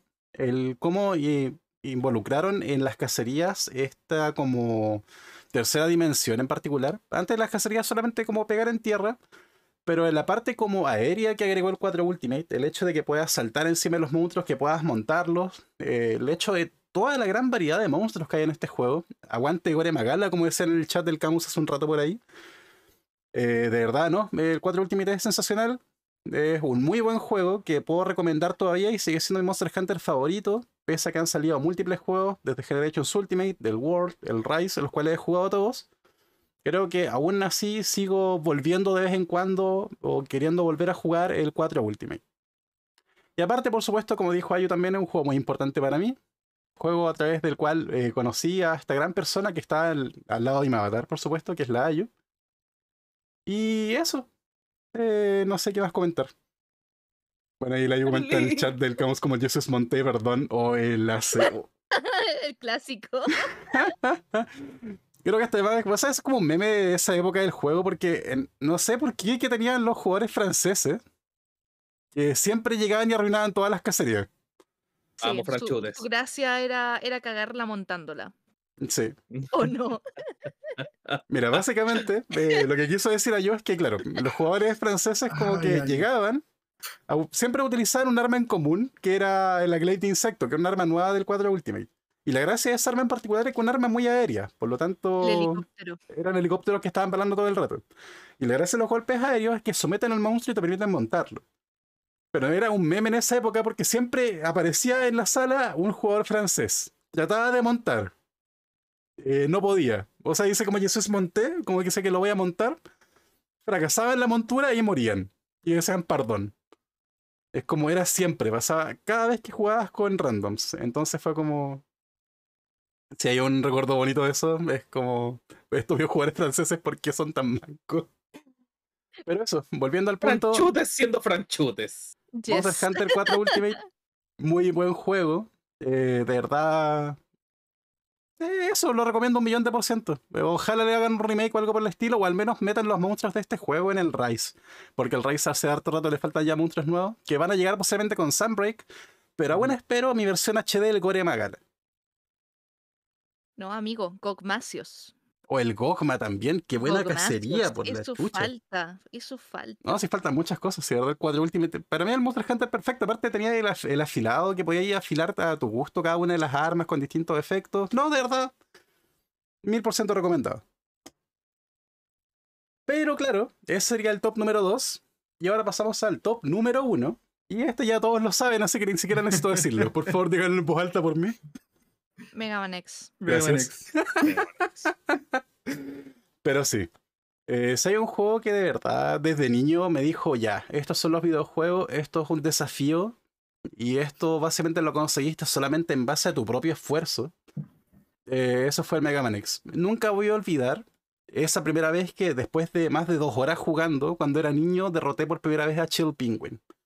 No a través de solamente lanzarse el ataque, no a través de nada, sí solamente por medio de estrategia y de análisis de los movimientos del oponente. Eso fue algo que para mí en ese momento era algo que no, no había experimentado antes. Si me acuerdo que en esa época, antes de Mega Man X, había jugado harto Super Mario World, que es un muy buen juego, por cierto. Pero me acuerdo que básicamente ahí era solamente como ya, saltar tres veces sobre cualquier cosa, ya, eh, perfecto. Eh, se hace y listo, y me acuerdo que no me costó tanto el World. Pero Mega Man X tenía estos enemigos con barras gigantes de vida iguales o más largas que la tuya. Es como, ok, tengo que derrotar a este enemigo que es claramente mucho más poderoso que yo. Y eso es lo que marca la aventura eh, de Mega Man X desde principio a fin. Como de parte siendo como un personaje bastante débil y desde el principio te lo remarcan, rodeado de personajes más fuertes que tú, pero siempre diciéndote como sabes que, pucha, si te esfuerzas, podrás ser tan poderoso como yo. Hasta que llegue el punto en la historia donde efectivamente logras superar incluso cualquier otra expectativa y te vuelves como el personaje más fuerte, te vuelves Mega Man X. Para mí, una aventura de principio a fin, un juego que siempre juego muy seguido, que me muero por volver a jugar en stream una y otra y otra vez, al punto que el Ayu me ha tenido que decir de que ya córtelo un rato, que lo saque de los planes del mes. Creo que eso pasa como mes por medio. Pero eso, de verdad amo esa franquicia, amo ese juego y sin lugar a dudas es el juego que más me marcó y sí, puedo decir que todos los juegos que nombré en este top me han marcado tanto como persona como jugador, pero Mega Man X sin lugar a dudas es como el juego que caló más hondo dentro de mí. Eso, ese fue mi top. Yo tengo, tengo una pregunta muy, muy, muy nugget, muy random. Eh, ¿a, ¿A ustedes se les corta un poco el día de repente? Sí, efectivamente, lo mismo acabo de escribir en el interno. Oh no, ¿verdad? Sí, Sí. Se, cortaba- se entendió el mensaje completo, pero se cortaban ciertas partes. Nanay. Sí, pensé pero que era yo nomás no lo quise decir antes. También Sí, se que autocensura, dice autocensuro, ahí está. Sí. No, Ahí pero eso, eh, ojalá que al menos para mí también se haya escuchado el mensaje completo. Si no, bueno, ahí vemos fue mi Eh, No, jaja. Pero en todo caso, nada más, nada que agregarle, o sea, totalmente de acuerdo. Eh, yo también dije lo mío al respecto del juego. Es. O sea, fue, fue un antes y un después. Eh, así de simple. Así como así que solamente estar de acuerdo con lo que, con lo que dijo el día al respecto. Buena. Igual el caso me comenta que en YouTube no se cortó, así que tranqui. Buena, buena. Ah, buenísimo. Buenardo. Vamos. Me parece excelente. Sí, porque esa es la, la parte que va a, Spotify. que va a Spotify. Yes. Perfecto. ¡Llegó el momento! Buen Camus. momento. ¡Ah, no! A ver, primero hacer un disclaimer, hacer un top 5 después de haber jugado durante 33 menos 6, 27 años. 27 años. eh, es horrible. Es horroroso. Así que vamos a hacer un pequeño memory lane de lo que he jugado durante toda mi vida y me voy a detener en algunos títulos. Primero, aproximadamente cuatro años. Eh, no, voy a partir de los seis años que me regalaron mi primera Super Nintendo, la cual está en el living de mi casa. Ah, Y venía con el Super Mario All Stars and Mario World. ¡Qué grande! Wow. Ese era el cartucho que llegó a mi casa. súper bien. Y yo como niño feliz de la vida jugando Super Mario, pero debo decir que me enamoré de los colores de Super Mario World, pero no me voy a detener ahí porque ya lo he mencionado. Mi segundo Super Mario favorito es sí o sí Super Mario Bros. 3. Nunca he sido gran amigo de los Mario 3D, personalmente. Bueno, ya podrán sacar la cuenta, 33 años, soy un jugador viejo. Así que varios de ahí voy a, voy a detenerme y voy a conversar acerca de- del punto de la nostalgia. Em, dentro de los platformers que tengo por mencionar eh, de Super Nintendo, yo creo que mi segundo favorito eh, tiene que ser Donkey Kong Country 2. Diddy's Conquest. Buen juego. ¡Qué grande! ¡Qué, Juegazo. qué maravilla! Juegazo. Estaba a punto de hablar de Mario 3, pero se me vino Donkey Dixie en la cabeza, digo Diddy Dixie, y dije, tengo que mencionar esto. De hecho, estoy improvisando harto de esto. Em, les dije, para mí es imposible, es imposible el, el hacer una lista. Eh, No, efectivamente, efectivamente, el Donkey Kong Country 2 tiene las, eh, las mejoras del Donkey Kong Country 1 que plantea una excelente jugabilidad, pero la mejora. Y cuando uno pensó que no se podía mejorar algo como el Donkey Kong, Donkey Kong Country 1, sale el 2 y después sale el 3, pero no hablemos del 3. Eh, Ah, pero ya, es en el maravilloso 2. igual. Sí, pero no es tan maravilloso como el 2. Totalmente de acuerdo. Infinitamente de acuerdo. Infinitamente de acuerdo también. Eh, super- el Donkey Kong Country 2 tiene maravillosa música. David Wise luce, Eso a decir. tiene un 2.5 de maravilloso, tiene una excelente jugabilidad. em, todavía no juego Returns, todavía no juego Tropical Freeze, pero para mí Donkey Kong Country 2 es insuperable. Después de recibir el juego y avanzar en mis años 9, 10 años, empecé a desarrollar mejor motricidad fina jugando y em, llegó el deporte de contacto a la casa de mis papás, que era eh, los juegos de pelea. Juegos de pelea donde efectivamente, al igual que Regnir, de hecho tenemos varias peleas en varios juegos prometidas que no hemos podido jugar. Em, debo decir que mi mejor juego de pelea mm, es Mortal Kombat 2. Mortal Kombat 2 es el juego donde realmente siento que me luzco. Soy muy buen jugador de ese juego. Em, pero debo decir que también es mi favorito. Los juegos de pelea tienen que ser mi favorito. Sí, es- de hecho, siento que salió muy, muy adelantado su tiempo. Siento que efectivamente tiene mucho que entregar. Y eh, pasando los años, se fue perdiendo esa pureza que tiene el, el Mortal Kombat 2 y se ha perdido en el Mortal Kombat 3 y empiezan a agregar el run, empiezan a agregar los combos, empiezan a agregar varias cosas que terminan siendo accesorios, terminan siendo chiches y se pierde un poco la jugabilidad sencilla y efectiva que tenía el Mortal Kombat 2. Mm, claro.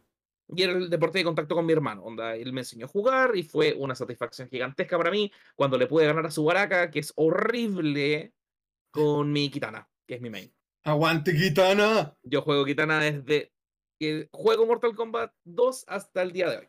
Yo, Siempre he jugado yo- Kitana. yo siempre fui más Street Fighter que Mortal Kombat, pero cuando jugaba Mortal Kombat para mí era Sub-Zero. Ah, también, segundo Sub-Zero. Sí, mi main en, Mortal- en Street Fighter es Ken, de hecho. Sí, para mí Ken y Ryu y Ken. Ken y. Ken. Mm, Yo, yo tengo tres: Ryu, Ken y Zangief. Ah, sí, maravilloso. Veamos. Siguiendo avanzando en el tiempo, llega la 64 y llega mi juego favorito de la vida. The Legend of Zelda Ocarina of Time. Por supuesto. Maravilloso, lo jugué cuando estaba en séptimo, sexto básico por ahí eh, y lo amé. Y a raíz de ese juego y Super Mario World me vi en la obligación, literalmente, la obligación de aprender inglés. Porque esa historia estaba tan bien contada y la música es tan maravillosa y los colores y, y el hecho de saber qué hacer y involucrarte en la historia y ese búho de mierda que no se callaba nunca. obligaba a saber qué estabas haciendo. ¿Quedó claro lo que dije? No, lo repito entonces. Perfecto. Exactamente. Y era el único person el único NPC que tenía las opciones cambiadas del no y el sí. A propósito, para no apretar. Ah, ah, ah, ah, ah, ¿quieres escucharme de nuevo? Sí. No, qué horror. Pero Zelda Ocarina of Time tiene que ser mi favorito by far. Breath of the Wild le pone.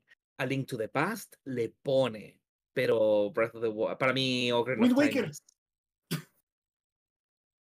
A Link to the Past le pone. Pero lo siento, no puedo con Oh, no. Link. No puedo. El juego es maravilloso. El juego es Oh, exquisito por lo que he sabido. Pero cel shading, mátenme. No. A mí me gusta el cel Hasta shading. Navi O sea, te la no aguanto. Hasta Navi te la banco. Pero no, no puedo. No puedo con Wind Waker. Aguante, Me Wind. Waker. Lo siento mucho, lo siento mucho. Les dije que me iban a pedrear con algunas cosas, pero no me arrepiento. Mejor que, el, mejor que el Ocarina of Vengan Time. de a uno. ¡Oh! Vengan de a uno. ¿Cómo? ¿Cómo? ¿Mejor que qué? Nada, no, no he dicho nada, tranquilo. No, por favor, repite, no te No, tranquilo, no pasa nada. No, dale. por favor, repítelo. Dale, ahí veo si termino el directo y no. Calma, o- el campo no tiene mi dirección, ¿cierto? No, Ok, ok. No, tranquilo. No, mentira. eh, no, es, es que a mí me gustó más que el, que el Ocarina of Time, pero, pero no es mejor. No necesariamente mejor. ¿El Wind Waker? Sí, me gustó más que el Ocarina of Sí, Time. como historia es exquisito. No, no, como juego en general. Sí, la jugabilidad también es bacán, Mi- hay mi pro- tiempo de distancia, Mi pero para mí que- visualmente, para mí visualmente el Wind Waker no entró. Mi, problema es que yo jugué el, el Ocarina of Time después. Ah, porque, ya, porque yo, no- porque yo no tuve 64. claro. Entonces yo lo jugué después. Yo jugué, lo jugué en GameCube con eh, Master Quest. De El hecho, yo, ju- Master yo Quest. jugué el Master Quest, no el Ocarina normal. Ah, Wow. Ya. Eh, una maravilla. Se me bugueó el juego, no lo puedo terminar. No. O sea, caché que en el, en el templo, creo que de las sombras, había un- un- una, una, una caja que tenía que spawnear en una parte. La Claro. empujé sin querer, la despawneé, la respawneé y seguí spawneando abajo. Eh, Oh, Salí del templo, volví, seguía spawneando abajo. Reloadé Claro. el juego, porque obviamente no había guardado hasta esa altura, y seguía spawneando abajo, se bugueó. Sí, pues. oh, qué mala onda. Ay. Y perdí todo, y, tu- y tendría, que, tendría que haber partido al principio y dije, "Ugh, no, No, no lo voy a hacer. no lo voy a hacer. Pero, pero totalmente en, en de acuerdo, obviamente. O sea, por algo el Ocarina of Time está en todas las listas de los mejores juegos de la historia. O sea, Sí, no, hay, no, hay, Sí. no hay no duda es ni por nada. nada que está. No, sí, te, te- te, Efectivamente. te estaba baiteando nomás por, por, por, pero, por- No, sí lo sé, sí lo sé. Todos tenemos derecho a tener nuestras opiniones equivocadas. Muy bien, Eh. el callback. Estoy súper orgulloso de eso. Pero pasando el tiempo, eh, llegué a séptimo básico, conocí colegio nuevo, conocí amigos nuevos y me presentaron mi segundo juego más jugado de la historia. El primero es Ocarina. No, el primero es Super Mario World, de hecho. El segundo es eh, este y el tercero es Ocarina. Castlevania Symphony of the Night. Qué buen juego. Castlevania Symphony of the Night, donde realmente nace Castlevania, renace Castlevania, porque 1, 2 y 3 son bacanes, ya todo lo que queráis, la jugabilidad es difícil, todo lo que queráis, pero nada. Symphony of the Night, fusionando lo mejor de Castlevania con lo mejor de Super Metroid y haciendo nacer un nuevo género, Metroidvania. Así es. Y de ahí he jugado todos los Castlevanias onward. Todos. Todos. Absolutamente todos. Round of Blood, estoy leyendo inmediatamente en el chat. Round of Blood es exquisito, pero es una precuela. Round of Blood es exquisito, Richter, lo amo. De hecho, m- eh, mi, mi avatar debería tener algo de Richter Belmont, porque es mi, mi Belmont favorito. Más que Alucard, me gusta Richter. Oh, Concuerdo. Más que Alucard me gusta Richter. Eh, de hecho, yo casi grito en la pega cuando vi el trailer de, de Smash. Uf. Casi grito en la pega. Cuando lo vi salir después de, de Simon. Casi, casi grito. Mm, No sé qué cara puse, pero me miraron todos raros en la sala de profe. Sí, fue en la sala de profe. Em, pero sí, Castlevania Symphony of the Night lo juego por lo menos una vez al año. Lo amo, 200 200.6%. Lo juego en lag mode. Y para que pues, se me haga difícil porque me lo sé absolutamente de memoria. Lo amo. He jugado los Castlevania de PS3, Gastoncillo, así es. Los he jugado, pero no soy fan. Porque Hack and Slash es otra historia. Voy a comentarla en un, mom- en un momento. Ya pasando el tiempo, me alejé bastante de los juegos nuevos. ¿cómo es? Perdón. Bastante. Ujú. ¿Los Bloodstained? Oh, Bloodstained. Es que es Igarashi, pues que Igarashi. Los- pero lo jugaste, ¿o ¿no? Sí, por supuesto que sí. Ya. De hecho, lo tengo edición coleccionista. Tengo el Ah, pin. Tengo el pin de Miriam. Maravilloso. Le compré, eh, de hecho, fui backer del Kickstarter eh, por lo mismo. Porque Ah, realmente es un género que tiene que volver. Por eso celebré tanto Metroid Dread. No soy gran fan de Metroid, pero soy fan de los Metroidvania. Y un Metroidvania bien hecho por gente que sabe del género, siempre se le agradece. Perfecto. Porque yo jugué, yo, yo no- nunca había jugado mucho los. De hecho, no había ni jugado ni- creo que ningún Castlevania porque no tuve nunca la, la- la cercanía. Pero siempre me gustó porque había jugado los Metroid y como que los ve- lo veía y como, me gusta, porque me gusta el género de horror, sin que sea de miedo necesariamente. Claro. Eh, y siempre los encontré bacán. Perdón, mentira, jugué, jugué el Super Castlevania, Castlevania 4. Ya, que Em, bacán, es, es bacán. Es sí. bueno.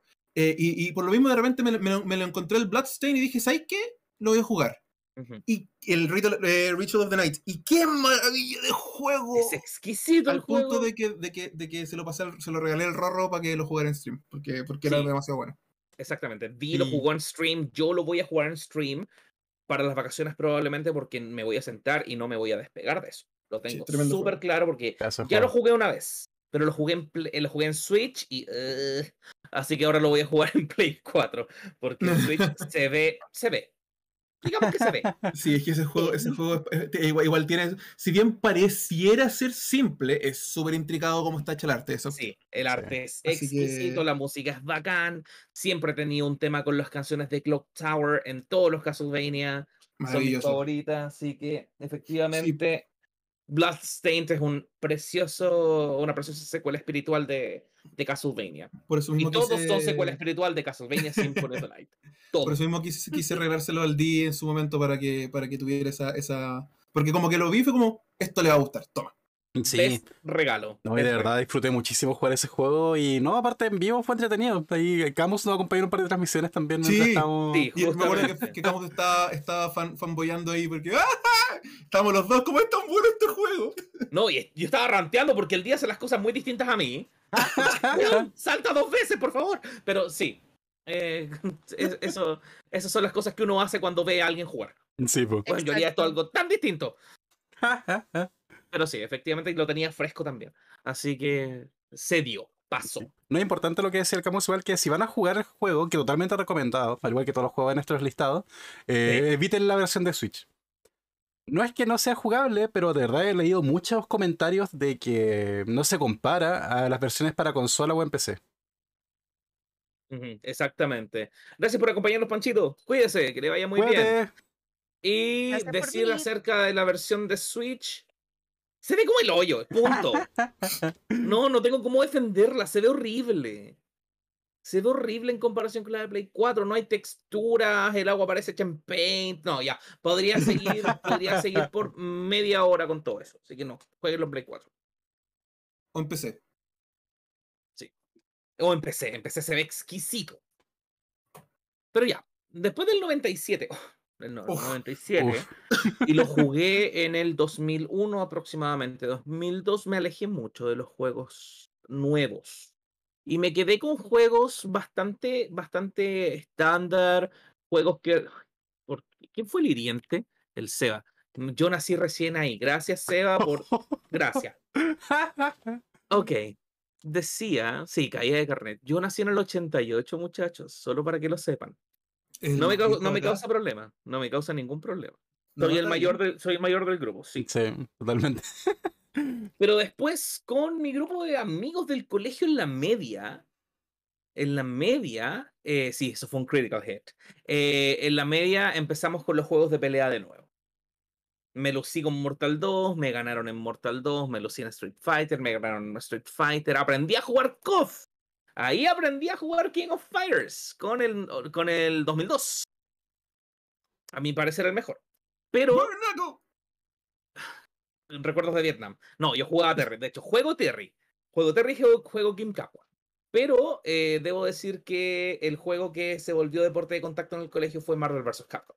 ¿Cuánto sabe? ¡Qué gran Muy juego bien. Marvel vs. Capcom! I'm gonna take you for a ride. Sí, exactamente.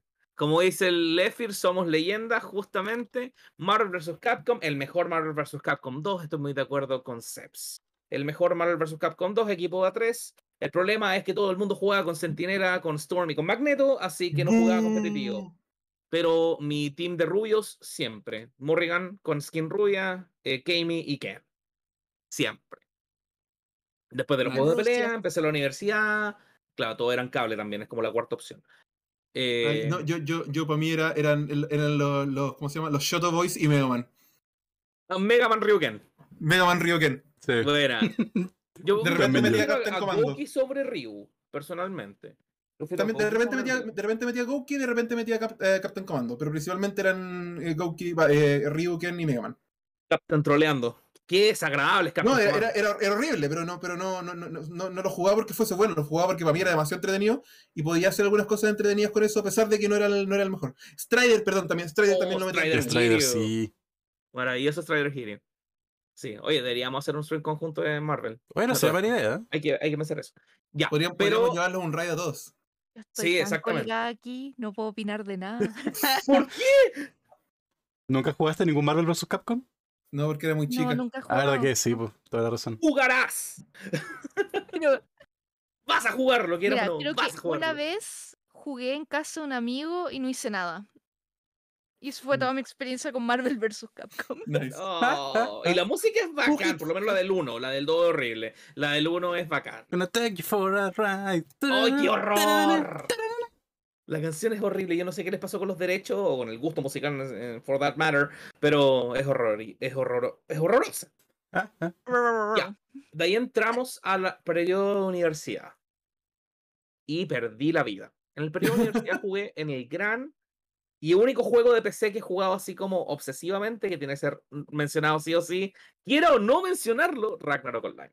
Aguanta el ¿Cuánto ro. Aguanta el ro. Yo fui un ñoño que jugó Ragnarok Online. Todos pasamos por Ro. Yo fui declarado el peor eh, alchemist de mi server. Y varias veces tuve que bajarme a duras penas, porque jugábamos en el mismo server sin saber, bajarme a esa, a esa, a esa mascota, a ese homúnculo. Aguante Hilde. Y efectivamente, en la universidad conocí a una chica marrana que jugaba juegos de pelea y veía Utena, justamente, la esposa de Gastón, que es una de mis amigas del alma. Y de ahí nos hicimos, hicimos migas porque ella jugaba juegos de pelea y me presentó Utena. Y bueno, en realidad descubrimos que los dos vimos Utena. Y em, ahí nació e- esa amistad hasta el día de hoy. Pero Ragnarok Online me hizo echarme un ramo. Sí, me eché un ramo jugando ROM. ¿Valió la pena? Cinemática 4. Sí, claramente. Nice. Era todo lo claramente. importante. Don Warlock. Don Warlock. Sí, no, yo, yo, yo tenía a mi TK rankeado famoso, ranking Muy número bien. uno, y que era, y que era el tanque ofensivo de todas las, de todas las, de- de- de- en todas las webs. Era, era un peligro público mi, mi TK. Hasta que, lo- ¡Bájense al hasta, hasta que los nerfearon. Y podremos decir efectivamente que fue mi primera pasta base. Sí, fue mi crack. Jugar Ragnarok Online fue mi crack. Mi segundo crack que estoy viviendo ahora es Pokémon Unite. Pero mi primer crack fue Ragnarok Online. Horrible. No se lo deseo a nadie, pero jueguenlo todos. Em, Sí, no caigan en la pasta, pero al menos experimentenlo, que es muy divertido. sí, todos dicen que todos dicen que hay que probar las cosas por lo menos una vez, no se queden enganchados. Solamente decirles mucha suerte, mucha suerte. Y también, en la universidad 2009 conocí gente, hicimos una guild, lo pasamos muy bien. Y no, no voy a jugar Rihan, no voy a caer de nuevo en esa pasta. Pero que no me escuche mi esposa que va a querer jugar. En Sí, Ragnarok, la realidad oye, me igual, podríamos jugar. Yo tengo un No, servidor ahí no que voy tengo. a ahí- jugar. No voy a jugar. Yo tengo un servidor ahí que, que no No estoy voy a jugar, jugar ahí. no. No, atrás que juegue también. No, no voy a jugar. No. La mala Sensei influencia Online también. Sensei Awakening fue una pasta de teléfono. Después te mando el server. Camus. Bueno, te lo sé. Ya. ¡No! Ya, el punto es que. eh, desde una van. Súbete a mi van. Terminando- terminando, terminando la universidad, empecé con la organización de eventos. Y ahí conocí al D. Así que empezamos con a darle lleno con una con un juego que a mí me traía con hartas ganas desde que era muy niño, que es Pokémon. Ujú. Pokémon es un juego que siempre ha estado eh, ahí, siempre ha existido. Lo juego desde Crystal y de ahí jugué el Yellow, pero Pokémon siempre ha existido. Hasta que tuve la oportunidad de conseguir mi primera consola portátil y jugar Pokémon Black White. Al igual que el D, historia, el Chef's Kiss de las historias de Pokémon. Yes. Porque sí, yo soy de las personas que juegan Pokémon por la trama. Yes. Em, y después jugué Hard Gold Soul Silver. Tengo mi copia de Soul Silver. em, que en caso de emergencia se va a vender. En caso de emergencia. em, pero eh, también. Una bomba de nostalgia, como dijo el día, un cañón. Em, pero Pokémon he estado siempre. Tenemos la colección porque es uno de esos juegos insignes con mi esposa. Los dos los jugamos cuando estábamos solteros. Hicimos la colección, los tuyos, los míos y los nuestros. Y están casi todos ahí. Así que Pokémon, eh, mientras tenga un Dragonite del Pokémon, yo lo voy a comprar. Así Bien, que Sword correcto. Shield no lo compré. Eh, Aguante, aguante. sí, salió en el DLC. Sí, salió después. Se demoró, pero salió. Sí. Se demoró, pero salió. Sí, yo fui feliz cuando salió en el DLC, pero no he jugado Sword Shield. Es que hace mucho rato, al igual que el D, me saturé con Pokémon y no lo he jugado por lo mismo. Porque si bien yo no fui juez, yo fui organizador de convenciones y también tenía mucho que ver con Pokémon y pasaron cosas que me saturaron y nada más. Está bien. Pokémon, nada más. Por mucho rato. Y efectivamente, mi perfil como Lance Entrenador Dragón no va a morir jamás. De hecho, eh, debo decir que mm, eh, hice una vez cosplay de Lance. Lo Tengo recuerdo. ese traje en la casa de mis viejos todavía. Bueno, bueno, Todavía sí, está ese traje en la casa de mis viejos. Todavía lo tengo. Sí, está guardadito Nice. en la casa de mis viejos. Ya, pues, entonces cosplay para el siguiente transmisión de Black and White, ¿no? Claro, cuando haga, cuando haga Hard Gold Soul Silver. Oh, perfecto. Qué buen Ay, juego. ¿tienes esa foto? Por favor, mándamela por interno. No tengo ninguna foto de ese cosplay. Oh, que la mande, Mándame sí. esa foto. Si esa foto las perdí todas. Yo, yo hago cosplay de mi signo. Muy bien. De hecho, había uno en un Pokémon Day. Lo recuerdo. Me recuerdo. ¿Cierto? Sí. Oh, buenísimo. Buenos tiempos, buenos tiempos, pero Pokémon fue una gran parte de mi vida, pero ya, next. Sí. 10 años son Ya, suficientes. Ah, bueno, no. 10 años fueron suficientes, sí, absolutamente. Porque organizamos convenciones, organizamos torneos, organizamos lanzamientos, Black White 2, organizamos... ¿Verdad que organizamos eso? ¿No te acordáis que lo organizamos en Costanera? ¿Verdad? po? Hicimos eso. Sí, pues. ¿En Costanera o en el Costanera?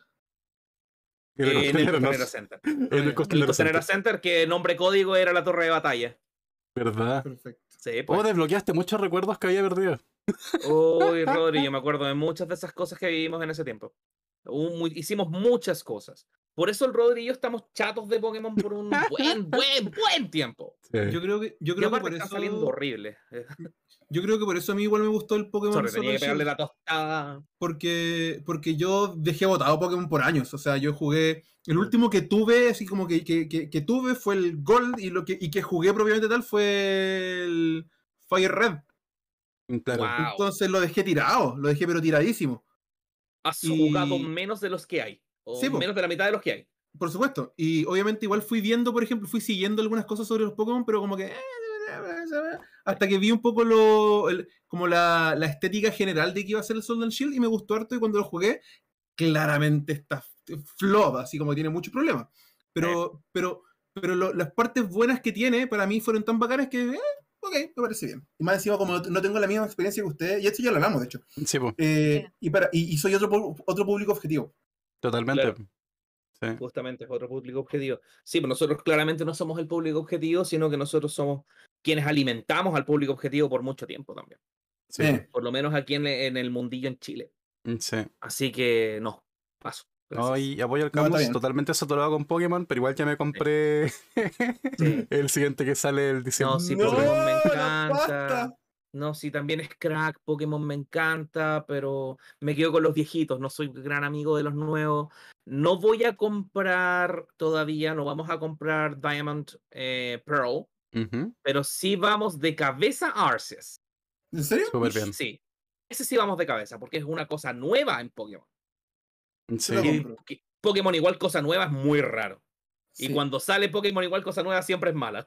Así que voy a llevar la fe de. Pero por de- ejemplo, de este de. DS, que era como, como de estrategia, harta gente igual Oh, dice que El era bueno. Conquest, qué buen juego. Es maravilloso Conquest. Oh, de los hecho, mejores tenemos una anécdota. Tenemos una anécdota con Conquest. porque así mi esposa llegó a Fire Emblem.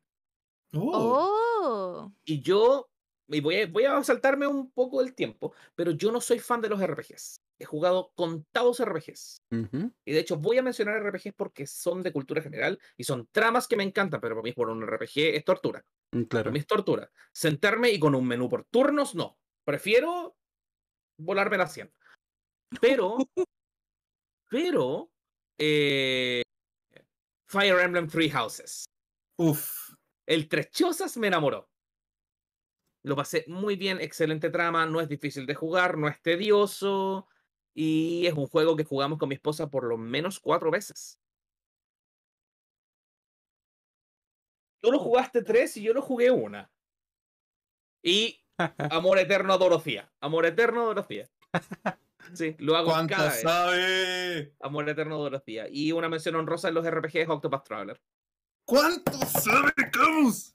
Octopath Traveler y el último que vi, porque no lo jugué, lo jugó la esposa y me senté al lado para verla jugar, eh, Final Fantasy VI. Qué buen juego. Sí, eso, eso es como RPG y ahí me voy a quedar, porque es un tema que, que no da para mucho. Está bien, está bien. Para mí por lo menos, porque para mí es icónico. Eh, no he jugado los Bravely Default, pero la esposa jugó el primero. Y no sé si jugó el Bravely Second. ¿Amor? Not yet. No he jugado todavía el Bravely Second. Falta. Solamente, solamente quiero hacer un, un- un- un pequeño shout out a- al, al, al OST del Octopath, que es una de, los Sí. mejores, de las mejores bandas sonoras en juegos que, que- que he escuchado en años. La cuestión es una maravilla, es una obra maestra que fue asaltada a mano armada en los VGA cuando perdió el mejor soundtrack contra Red Dead Redemption 2. Ah, Absolutamente, muy de acuerdo. Eso fue un robo a mano armada. Eh, eso debió haberlo ganado Octopath Traveler y Yashino- Nishiki ha hecho un trabajo maravilloso con ese soundtrack. Y ahora estamos esperando a raíz de Octopath Traveler Triangle Strategy. A ver qué pasa con eso. Porque visualmente es, es igual. Sí. Y sí, efectivamente, todos nos enojamos con ese robo. Es como, no, la música de Octopath es la música de Octopath. Yo todavía la escucho de repente, así como. Yo también la tengo. La Eh, tengo en mi playlist. Buenísimo. Tengo una buena. playlist lista de eso. De ¿Qué hecho, más yo me estoy- falta por mencionar? Dale, Regni. No, de hecho yo, yo le estaba hinchando al D que lo jugara eventualmente, no sé si en stream porque es demasiado largo, pero que lo jugara porque la música y, la- y las- las batallas específicamente cuando ponen esas músicas específicas, que tú sabes bien cuáles son, Uy, eh, sí, de hecho, son demasiado hype, de hecho, demasiado te hype. voy a mandar unos videos con los que, con los que me pego un, un momento de fanboy geek de música que te- estoy seguro que vas a apreciar.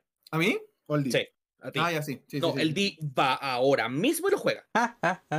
Onda, tú Sí. no duermes, tú juegas. O sea, yo te puedo pasar la versión de coleccionista que me compré, porque sí, me compré la Oh, versión qué coleccionista y no me importa nada. lindo. Qué lindo con No, el sí. mapa. Me lo quiero comprar eventualmente, pero, pero eventualmente. Sí, claro. Go. Anda, anda a terminar el 3 de nuevo mejor. Ya, Sí, claro. me voy. Real. Bueno, Ya, perdón, para- continuamos. Claro, para terminar mi lista, de hecho, por fin estoy terminando. Un hack and slash que me enamoró y un personaje que amo hasta el día de hoy con pasión y locura. Bayonetta. Jugué Mm. Bayonetta 1 mientras estaba trabajando en una tienda de videojuegos bien conocida. eh, y mientras, claro, mm, eh, pedían en ese tiempo el protocolo era como hacer exhibición, pero tenían una tele para jugar, así que en los tiempos muertos jugábamos mientras había gente y de ahí descubrí el juego de Bayonetta y lo amé, lo compré, lo jugué, lo jugué, lo jugué, lo jugué. Yo no soy de platinar mucho, pero la trama es exquisita. Y por Sí. trama veas de Bayonetta. Eh, Yo juego Bayonetta por la traba. La claro. trama. yo juego Bayonetta por la trama y yo voy a un McDonald's a pedir ensalada. Es igual de... Sí, por supuesto. La, la Cougar, la Cougar. Es, y su acento es exquisito. Y después de Bayonetta, ahí como que bajé en general a juegos. Y lo último que me falta por mencionar en mi lista tiene que ser lo que jugué por mucho tiempo, por, eh, de manera casi, casi, casi obsesiva, Super Smash Bros. Con Smash 4 aprendí a jugar porque Melee no me gustaba, porque era muy lento, Brawl era igual de lento y no me, cuadra- no me cuadraban los controles, pero en 4 le agarré el gusto. Le agarré el ritmo y le puse bueno. y ahora Ultimate. Siendo Ultimate para mí Ultimate. mejor. Sí. Para mí el mejor. Concuerdo. Milifax, Milifax vengan a mí, pero no me importa. Yo estoy de acuerdo con que es mejor el Ultimate. Y quiero terminar con Smash porque Smash representa básicamente mi, mi vida en videojuegos. Smash, yo soy Nintendero de corazón. Yo soy Nintendero de corazón, como podrán ver atrás de mí. Pero eh, Super Smash representa video games de video game. Mm, Sí. Básicamente es una recopilación de todos los momentos álgidos de los videojuegos con invitados ilustres, ya sean como assist trophies o como, como eh, ilustraciones o como espíritus, porque ahí está el Octopath Traveler espíritu. Pero mm, eh, Smash es básicamente eso. Aunque sean PNGs, da lo mismo que sean PNGs. Pero el punto es que están, están mencionados y son eh, son básicamente Smash se vuelve un, un arca de todo lo que han sido los videojuegos hasta el día de hoy. Sí. Por eso Smash me gusta mucho y lo juego de manera casual, porque yo no soy de jugar mucho online ni rankeado ni nada por el estilo. Pero eh, Smash es eso, es mi vida en cuanto a videojuegos, eh, no por el juego en sí, sino por lo que representa. Mario de cabecera, yo siempre voy a ser un fan de Mario, pero mm, efectivamente hay que, hay que ver el juego como una recopilación de todo lo que hemos visto y hemos hecho y se ha disfrutado en grandes rasgos durante décadas. Así que eso es básicamente mi lista de juegos, que lamento que no hayan sido cinco, pero todos tenían una razón de ser para estar en la lista. Sí, súper bien. De hecho, un aplauso, por favor. No, valió.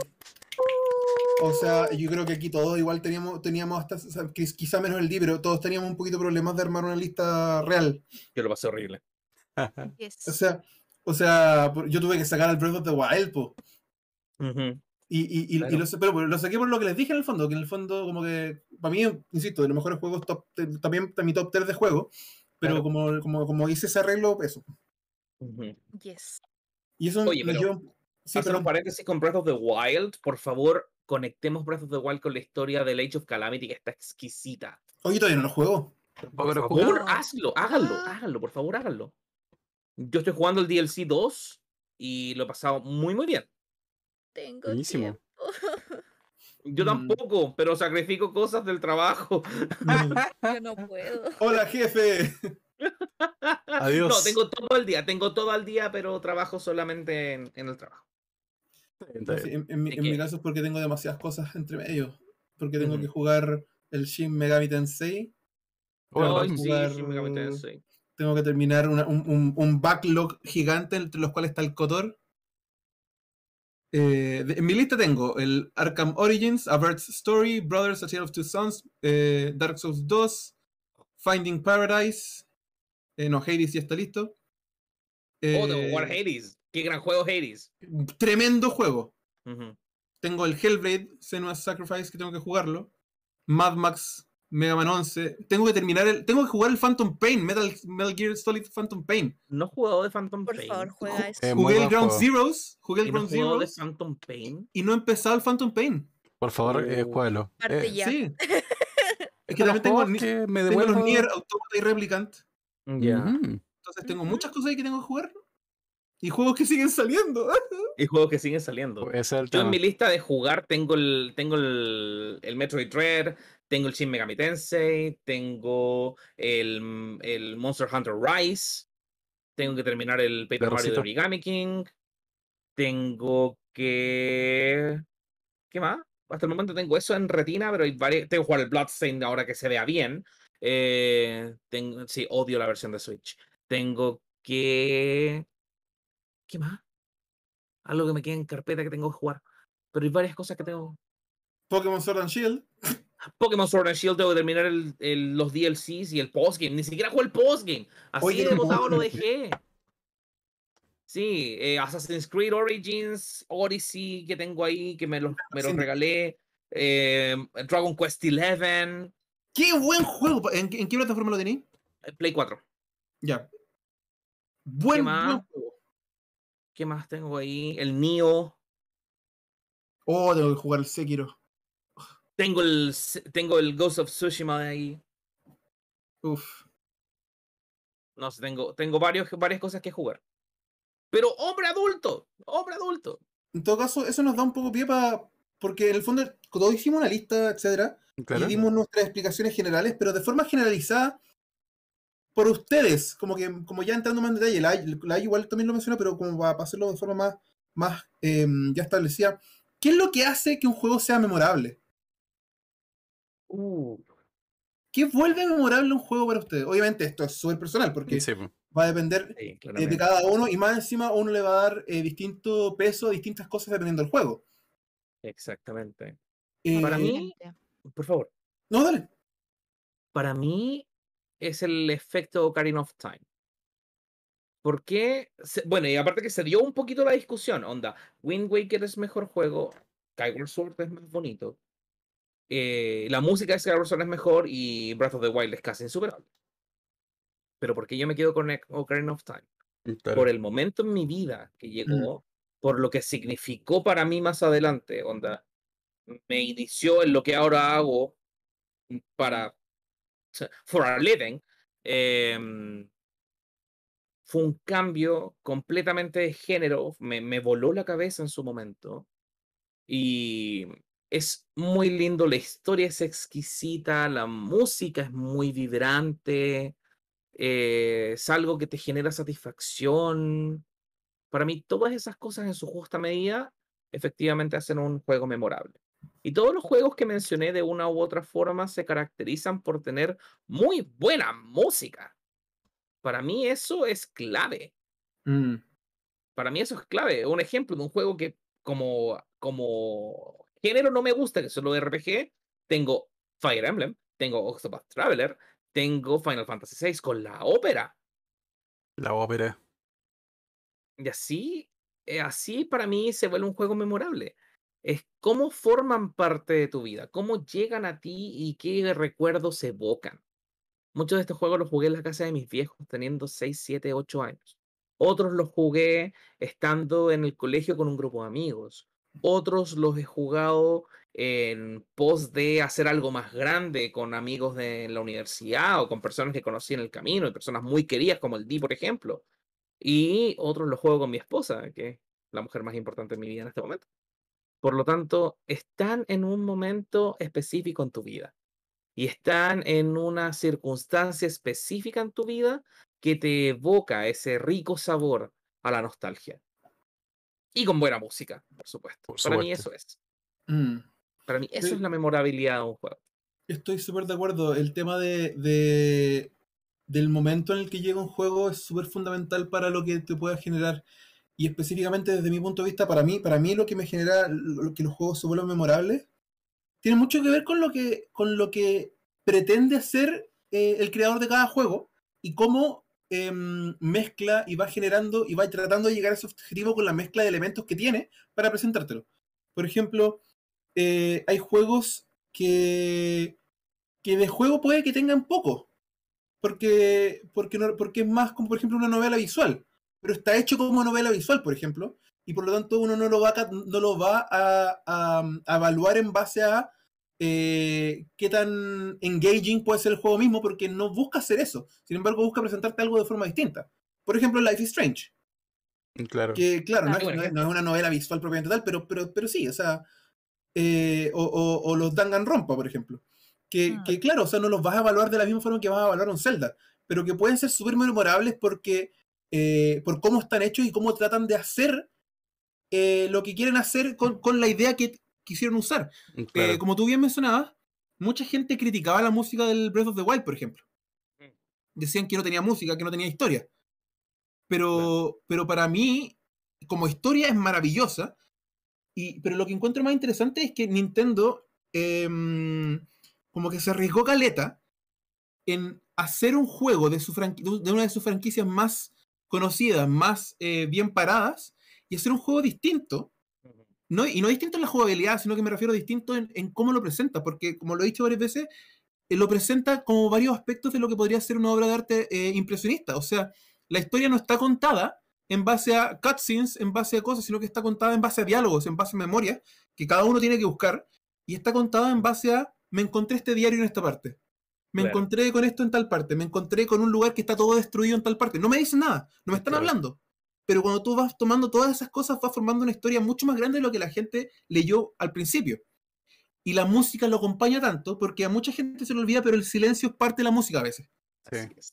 En muchas situaciones, el silencio es sumamente importante para que una música pegue de una forma específica. Entonces, como ejemplo, Breath of the Wild usa, eh, y, y- y estoy hablando súper en serio cuando digo que, por ejemplo, escuchen música de Debussy si quieren entender un poco la parada que trataron de hacer. Ahora, si te gusta o no, cómo, que, que- eso haya funcionado o cómo lo hicieron es otro tema. Pero decir que no tiene historia o que no tiene música, es, no estás poniendo atención a algo que intentaron hacer. Ahora, si te gusta o no es otro tema. Y eso pasa mucho con muchos juegos. O sea, ¿cómo está armado? Por ejemplo, Transistor. Un juego donde la musicalidad es base. Al punto de que tiene un botón para que la protagonista se pare a tararear. No gana nada. No, no, no añade nada como a la historia. Pero, pero te añade tanto al- al- al- a la creación, a- a- ¿cómo se llama? Al, al world building. A, cómo vas generando una atmósfera de juego, una idea de juego. Porque en el fondo, toda la idea de ese juego está basado en que la música es parte importante del protagonista. Y si no han jugado Transistor, jueguenlo, es una maravilla de juego. La historia es genial, eh, es precioso. eh, eh.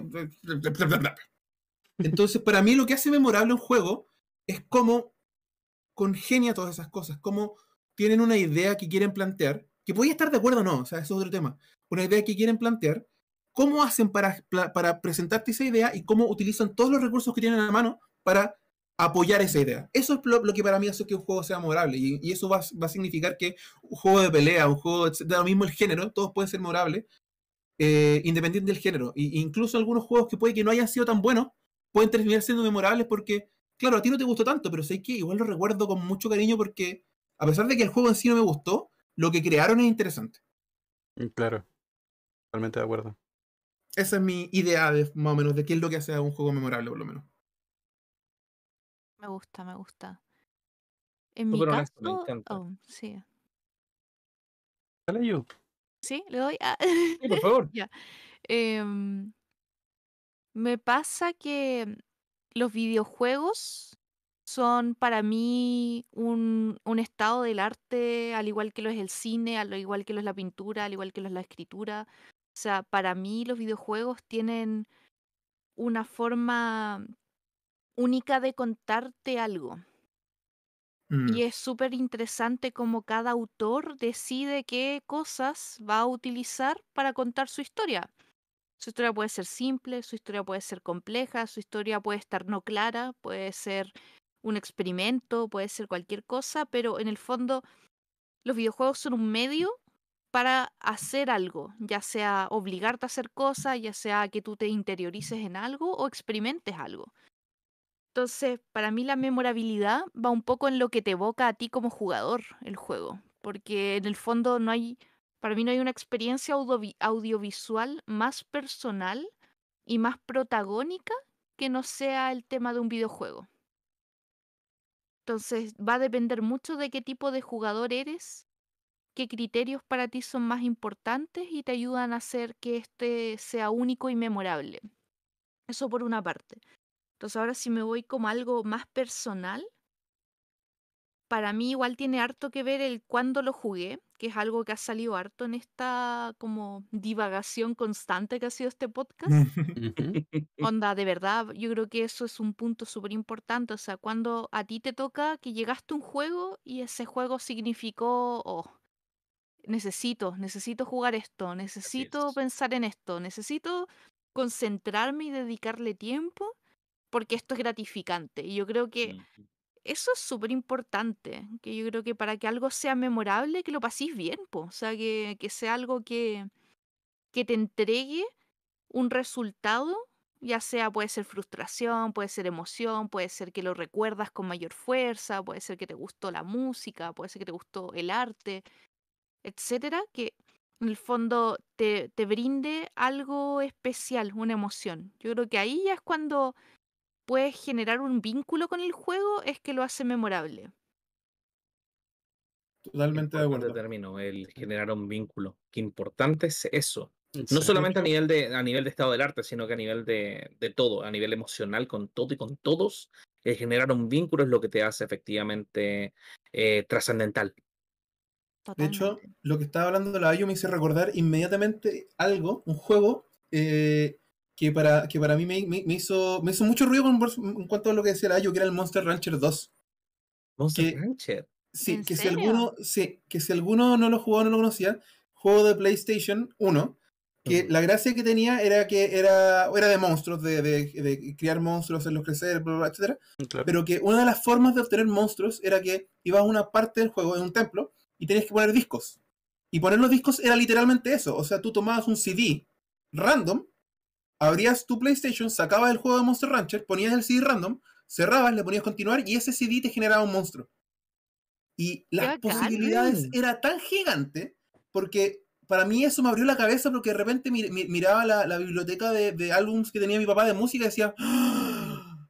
¿qué pasa si pongo todos esos CDs?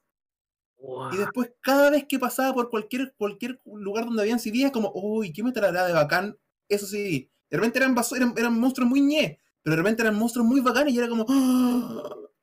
y, y, y- y todo el rato pensando en eso, pensando en, oh, tengo que, tengo que probar esto, tengo que probar esto otro, tengo que probar esto otro. Y Es fue. buenísima fue vinculación con increíble. el medio del Sí, juego. Hecho, qué interesante. tremendo. Sí, Sí. fue Fue bacán. tremendo. para mí me cambió, o sea, me- también me voló la cabeza en su momento, o sea, era, era increíble y lo único que pensaba en eso. Y, eh, mi- y, y- y a propósito de eso mismo, ahora, ahora hace poco dijeron que van a hacer un remake de, de esos juegos. Qué bacán. ¿Cómo lo van a hacer? Porque ya la gente no usa eso. No, po. Claro. ¿Cómo lo van a hacer para esa mecánica? Me llama mucho la atención. Con Porque- pendrives. Ah. Eh, porque, porque, insisto, era muy Un amigo para vendértelo. Salió- el el Chef dice que ya salió en Japón. Eh, y hay información de cómo lo, de cómo lo hicieron, porque eh, la gracia era que era CD de cualquier cosa. Podían ser CDs eh, sin, datos sin datos. Hasta si es en blanco, claro. Sí. Eh, obviamente, por ejemplo, eh, eh, tenían una marca de no me acuerdo qué. Entonces, si por ejemplo tú comprabas un, un turro de CDs, creo que todos esos CDs te tiraran al mismo monstruo. Ah, claro, por supuesto. Claro. Pero, pero por sentido. ejemplo, eh, era, era increíble cuando de repente tú te ponías a dar jugo y como que ya, fino, vamos a agarrar un CD, total, vamos a ver qué pasa. Porque era Claro. eso, o sea, de verdad era como ya, era, era casi un gacha Sí, es un en gacho ese sentido. Sí, pero, pero que la gracia era que no tenías que estar comprando comprando para la ruleta, sino que era con, la, la ruleta era con cosas random que estaban tiradas ahí en tu casa. Claro. Y eso era muy interesante como mecánica. De hecho, sí, muy Entonces- interesante. Y ahora por fin entiendo qué iba la serie entonces de anime que dieron acá. Sí, pues Sí. literalmente eran unos CDs de piedra.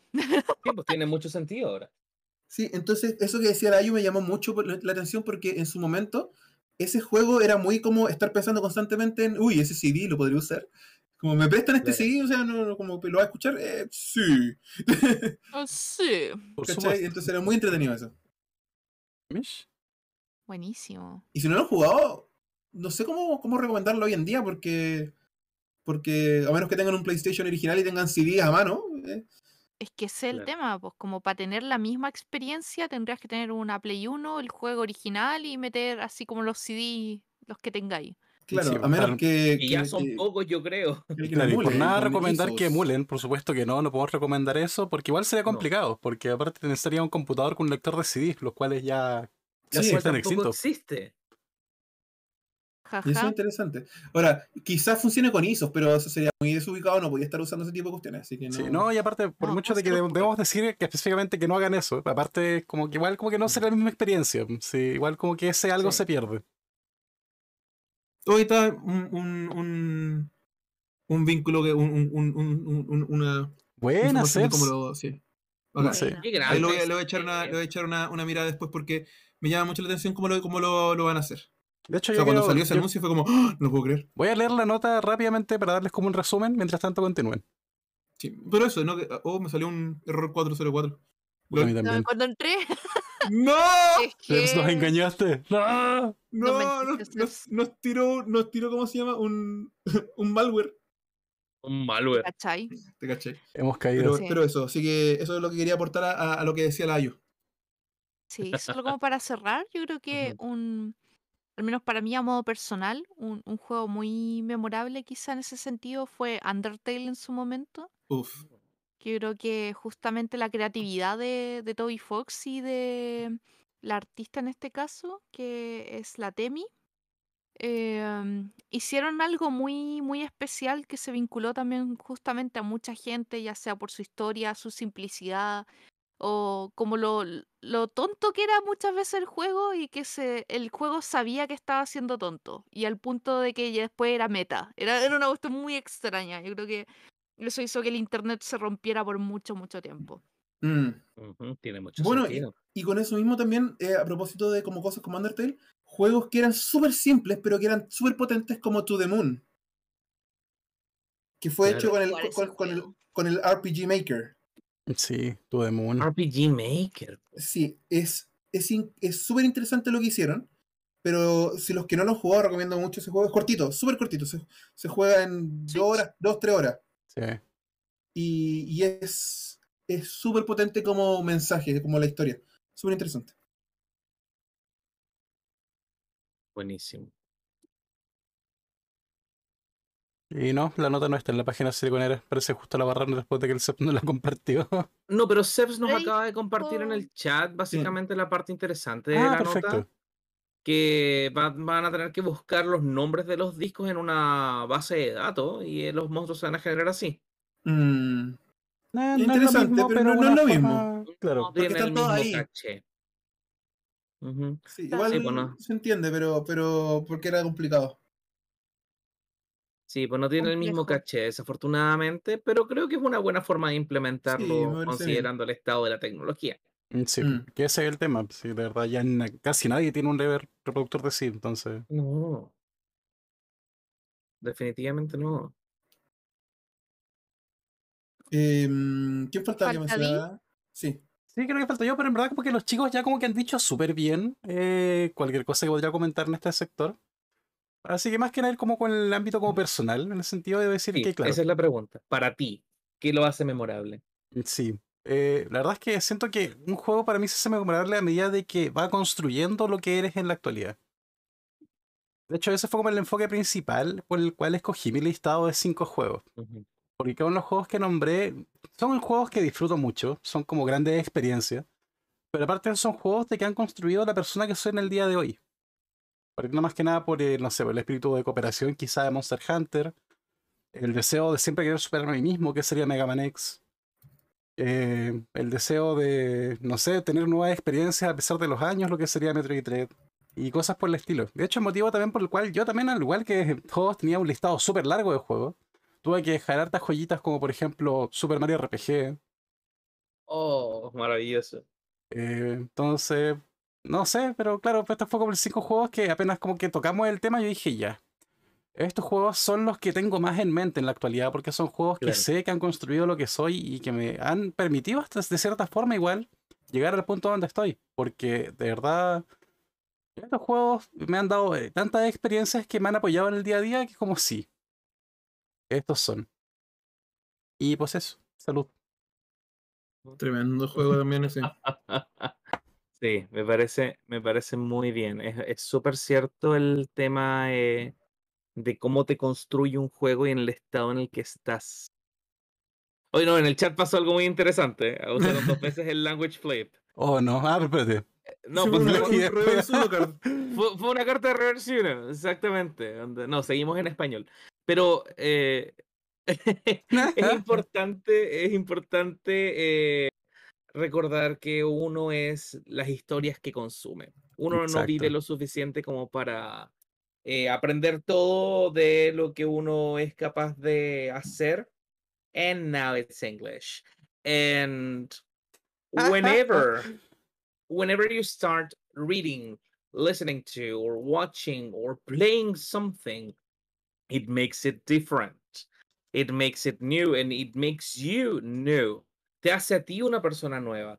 Te hace a ti alguien interesante y alguien que aprendió algo distinto. Y alguien que efectivamente creció gracias a un ente audiovisual. Voy a dejar de hablar porque si no, no sé en qué, no sé en qué idioma a hablando. Well, it's English or or No, Spanish. it's, it's No, in Spanish now. Ah, Ahora en español. español. ¿Por qué habla en inglés eso? En español.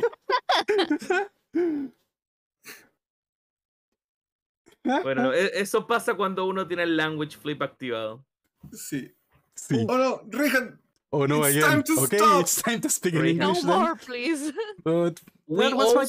speak English. Actually, we all speak English in here. I mean, sure we do, but, to but it's not the same for some though. It's like some may No, it's feel not the same for or- some a bit- people, yeah. exactly. But yes, we do all speak English, but it's not the time. Ya, no ya. sea graciosa esta grabación en Spotify. Sí, es que ese es el punto. Sí, igual contexto para que se entienda, para que Sí, te por escuchen el programa después. Lo que pasa es que, claro, hay como un, bot, un canje de punto en el canal de Camus en particular que es el Language Flip, que permite básicamente cambiar de lenguaje de inglés a español y viceversa. Exactamente. Entonces, claro, se ha, se ha activado como unas 20 veces en estos 10 segundos. Así Entonces, es, y ya estamos confundidos con qué idioma. No, en este momento estamos en español, así que no Sí, se y preocupen. nos vamos a quedar en español aunque hagan redeems. Me da lo mismo. Sí, en este momento, como debido, debido a que esto va a Spotify, tenemos que dejarlo. Sí. Sí, y editar va a ser una lata, así que evitémoslo. no, y bueno, debo comentar un poco mis comentarios que me dicen de que estoy ignorando gente. Cas, no, no te ignoro. Y claro, ahí No, lo estamos ignorando. para nada. Pero ¿Quién no. escribió? Eh, bueno, ahí Alostel dice, hola Di y compañía. Hola, bienvenida. Hola. Y ahí con, claro, estamos como hablando Spanglish, hay que hablar de Spanglish básicamente tanto flip, no es mala idea de hecho. Claro. Igual, igual siempre hablamos un poco de Spanglish. Sí, Sí, en realidad. es verdad. Yo no lo puedo Como la evitar a esta doctora. Polo.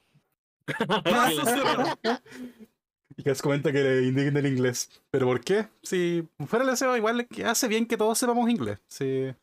Y de hecho, debo comentar lo que decía Camus, que claro, el Ocarina of Time, que fue como su introducción al inglés en particular. Los videojuegos también fueron como mi introducción al inglés, pero claro, mi juego que hizo esa introducción fue el Super Mario RPG. Ese fue como el Mm. juego que más recuerdo haber jugado con diccionario en mano. Porque no había Google Translate cuando éramos jóvenes. Porque en nuestros tiempos necesitábamos diccionarios en papel. Sí, de hecho, eh, en mi caso, curiosamente, y pa- para, mí el- también fue la introducción en inglés antes de entrar al colegio. Eh, como con- me acuerdo que como con tres años jugaba Super Mario World. Creo que era el Super Mario World, pero lo jugaba con diccionario inglés-español. Claro. No me pregunten por qué necesitaba entender el Super Mario World, pero, pero, pero lo jugaba igual. Era solo curiosidad, yo también lo hice con Super Mario World a los 6. Sí, Era sí, igual solo tenía- curiosidad. Sí, no era mucho diálogo, pero tenía diálogo igual. Entonces, está bien. Sí, po, las cajas de información. Sí, justamente eso iba a decir, para las cajas de información. Sí, yo, Yes. yo lo hacía igual. Bacán. Pero Em, sí, los videojuegos entregan muchísimo más que entretención. Sí. Y, y- y dicho eso, hay, hay- también quedamos que nosotros queríamos, después de toda esta conversación, eh, recomendar, de entre todos los juegos que mencionamos, etcétera, Uno. para aquellos que no, no que quizá no lo hayan jugado, eh, elegir uno para recomendar así, pero jugarlo, jugarlo sí o sí. Oh, interesante, me gusta. Sí. Em, no sé qué opinan, no sé quién quiere partir. Oh, yo de mi lista claramente es uno de los juegos tal vez menos jugados y uno de los juegos que más se debería jugar, Castlevania, Symphony of the Night para la PlayStation 1 de 1997, dirigido por Koji Igarashi y la música de Michiru Yamane y el arte de Ayami Kojima. Lo pueden encontrar en varias plataformas virtuales como PlayStation 3, PlayStation 4, Xbox Live, si no me equivoco. Creo que también está en Steam. Y Está en el Play Store, en, varias par- Android también. Está, en- está en Android, en la, en la Play Store también, efectivamente. Así que excusas no hay. Por favor, jueguenlo, disfrútenlo. Es un Metroidvania de primer nivel. Es el Metroidvania original. Mm, Buenísimo. De hecho, es importante igual mencionar que, claro, lo que tenemos que decir tiene que ser un juego que sea accesible en la actualidad. Sí, porque no hagan cosas malas. Sí, Jueguen ET de Nintendo. Original. Tienen Claro, que jugarlo. Paso por uno, vayan ejemplo- al desierto de Arizona y empiecen a excavar. O Yes. vaya- vayan a Amazon y traten de conseguir una copia en Mint State. Sí. Uy, qué buena Por- observación. por la miles de En dólares. el chat. Qué buena observación la de Lefirus en el chat. Donkey Kong Country con las explicaciones de Cranky Kong.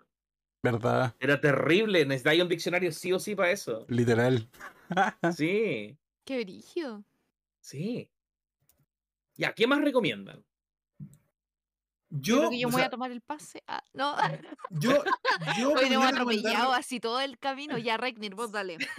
Yo podría recomendar muchos juegos, o sea, o sea, de partida diría, diría Mega Man Legends eh, para que revivieran la franquicia, etcétera.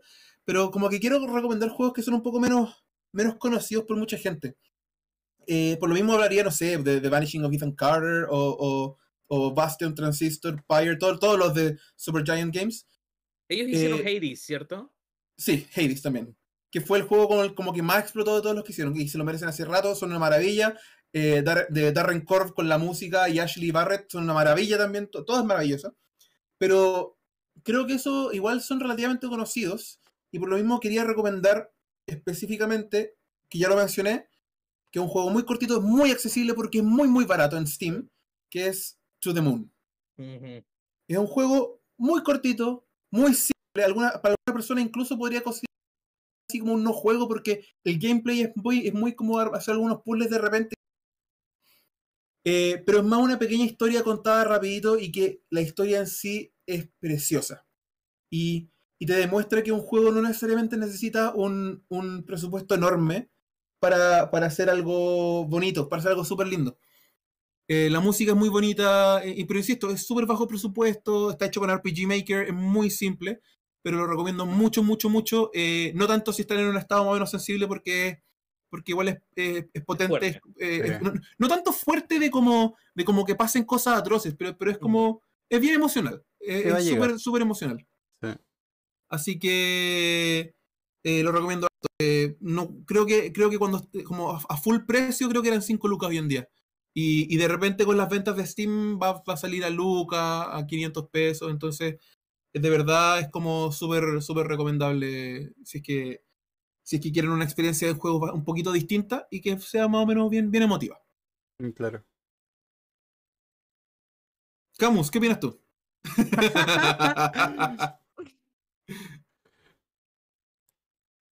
¿Van a dejar hablar o no? No, olvídalo, olvídalo. Te lo doy después, Rijan.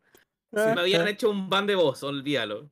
No. No pueden Eh, hacer un ban de voz durante el podcast. De hecho, qué de mala hecho, Camus, onda. va- vas a tener que, que, Te voy a que suspender estas cosas para los suspender próximos. esas Sí, cosas de repente. definitivamente.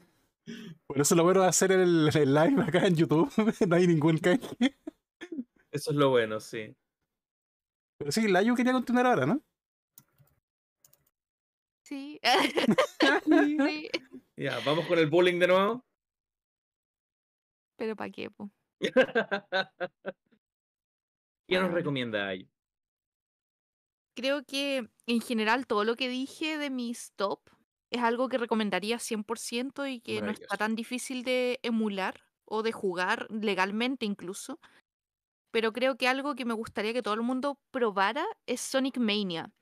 Sonic. Mania llegó en un momento en que Sega tenía había tomado muy malas decisiones de manera continua con la franquicia y creo que justamente el amor que tenemos los fans, lo que se ve en ese juego, ya sea por el trabajo de Christian Whitehead y su equipo de gente que partió emulando y haciendo como ROM hacks de Sonic, y después entregando productos completos como el C- Sonic CD para teléfono, eh, reviviendo incluso etapas que la misma Sega había descartado.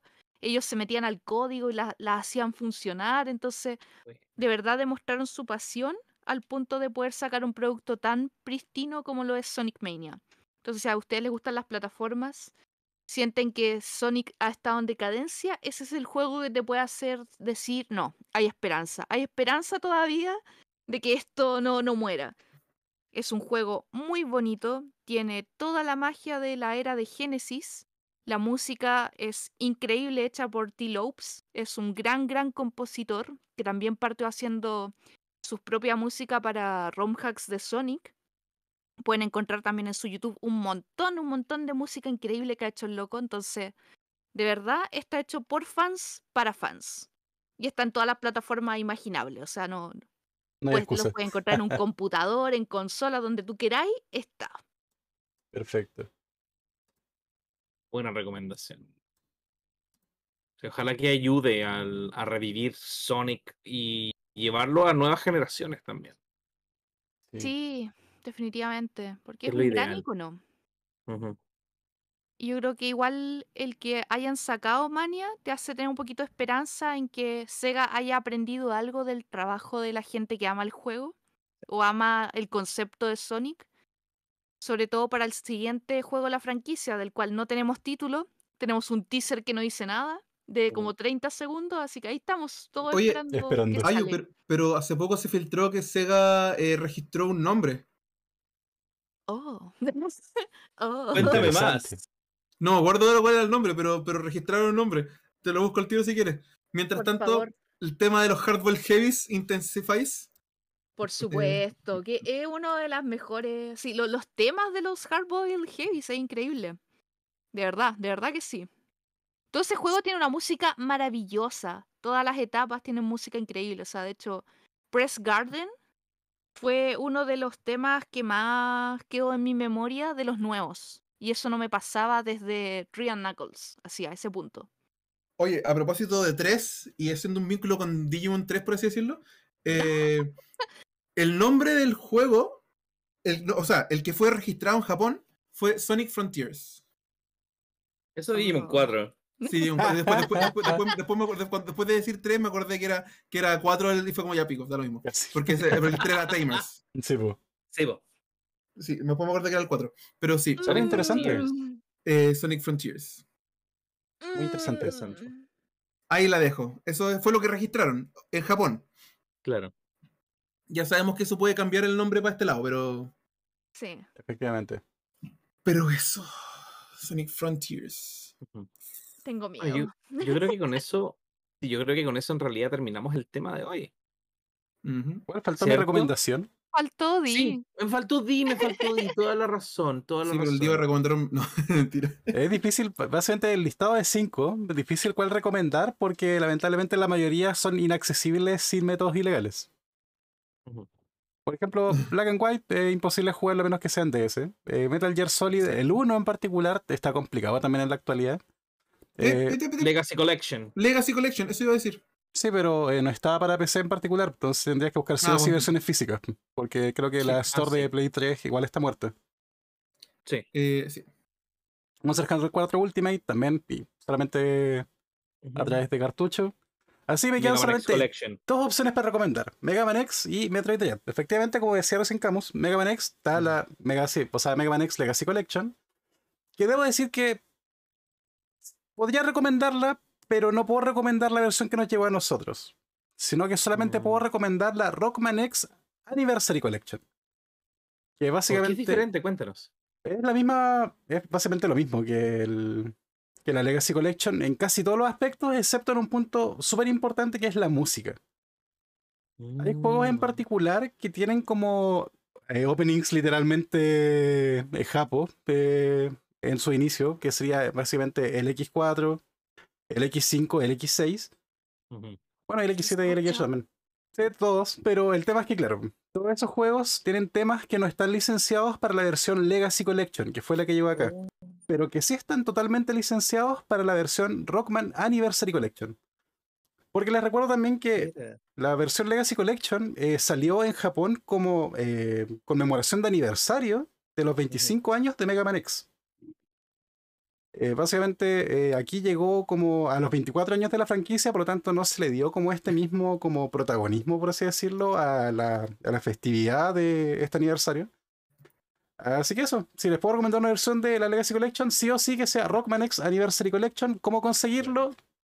Cuenta Japo en su Nintendo Switch, por supuesto, o en cualquier plataforma de, de juego, porque creo que está en casi todas partes. En Steam creo que es más complicado la parte del lenguaje, pero creo que con VPN se debería poder. Ahora cómo, no sabría decirles porque no lo he intentado. Pero sin embargo, esa, eh, si van a elegir una versión de Mega Man X, que sea la Anniversary Collection, la Rockman X, pero ese no es el que recomiendo, sino que voy a recomendar directamente Metroid Dread. ¿Por qué? Porque básicamente es un juego, una franquicia en particular que llevaba dormida por mucho tiempo. Se esperaba el Prime 4, que sí iba a llegar, algún día llegará, por supuesto. Pero nadie se esperaba un Metroid 5, que fue lo que el Metroid Dread en particular representa. Una continuación a la línea principal de Samus, un juego maravilloso, que ya hablamos harto en el pasado y lo vuelvo a repetir. Me encanta. Sé que es un juego de nicho, quizá no todos lo disfruten de la misma forma en que lo he disfrutado yo, pero de verdad les digo, denle una oportunidad. Si tienen problemas en el juego, me pueden preguntar. Lo he jugado más veces que... Muchas veces. Así que eso. Esa sería mi recomendación. Ahora estamos listos. Y esa recomendación fue directo a Camus también. Sí, por supuesto, Yes. no, se lo voy a comprar muy pronto. De hecho, está, estoy en conversaciones con Rihan, que amablemente me lo va a prestar. Buena. Oye, Regan acaba de, esco- de escogerme un juego para transmitir. Warframe. Oh, interesante. Mira, Mm. interesante. Voy a averiguar en qué plataforma está y le vamos a dar. El próximo stream va a ser Warframe para, para la elección de Regan. Recuerdo que está en Switch eh, también en varias plataformas. Es un free to play. Buenísimo. Buenísimo. Le vamos a buscar y lo vamos a jugar. Así que el próximo stream va a ser de Warframe. Sí, ahí como dice en el chat también. eh, casi se vamos, Didi, lo tuyo. Yo recomiendo Mega Man X. No en esta Claro. ocasión, eh, Rick dice aguante el Mega Man X y el Mega Man 7, definitivamente. Y a los chavales comenta aguante el Mega Man X6. Pedazo de juego. Aguante el X6 también. Buen juego X6. Sí, y ahora sí, ya ahora estoy, ya estoy listo. Sí, Perfecto. Aguante el X6 que fue vapuleado también y es, y es bueno igual. Sí, y es mejor sí, que Mega Man. 0. Ahí la dije, no me importa nada. Cualquier cosa, mejor que Mega Man 0. Pero esa es una discusión que tendremos más adelante cuando yo streame Mega Man 0 dentro de la próxima semana. X7. No, el 0. X7. ¿Sabéis que El prefiero X7 es jugar mejor que el X7? cero. No te creo, tan Prefiero malo es jugar cero. X7 que 0. ¡Wow! Vengan de a uno, vengan de a dos, no me importa nada. Aquí con el deal lo recibimos. Vengan de frente. así. Vengan de frente, claramente. Venga- ven- vengan de lado, pero no van a ver nada porque la pantalla es muy chica para el juego. Muy bien, con eso hemos terminado con el tema del día de hoy. Efectivamente, ahora sí. Esperamos que nuestras opiniones hayan sido de su agrado y si no lo fueron, tienen el derecho a tener su opinión equivocada. Eh, esa es la frase del día gracias a, a Regnir. Buena, muy buena frase debe ser. Sí, una muy buena frase. Y creo que es hora de comenzar a despedirnos ya. En efecto. Yes. Ujú. Nuevamente voy a partir, voy a, voy a tomar la palabra para despedirme primero. Quiero agradecer aquí a mis contertulios, a todas las personas que están aquí, Ayu, Camus, Di, muchas gracias eh, por compartir, muchas gracias por, eh, de nuevo, a la instancia, es bacán estar aquí con ustedes. Gracias al, chat por, por estar ahí aportando siempre. Y gracias por escucharnos las tonteras, etcétera, por dar su opinión.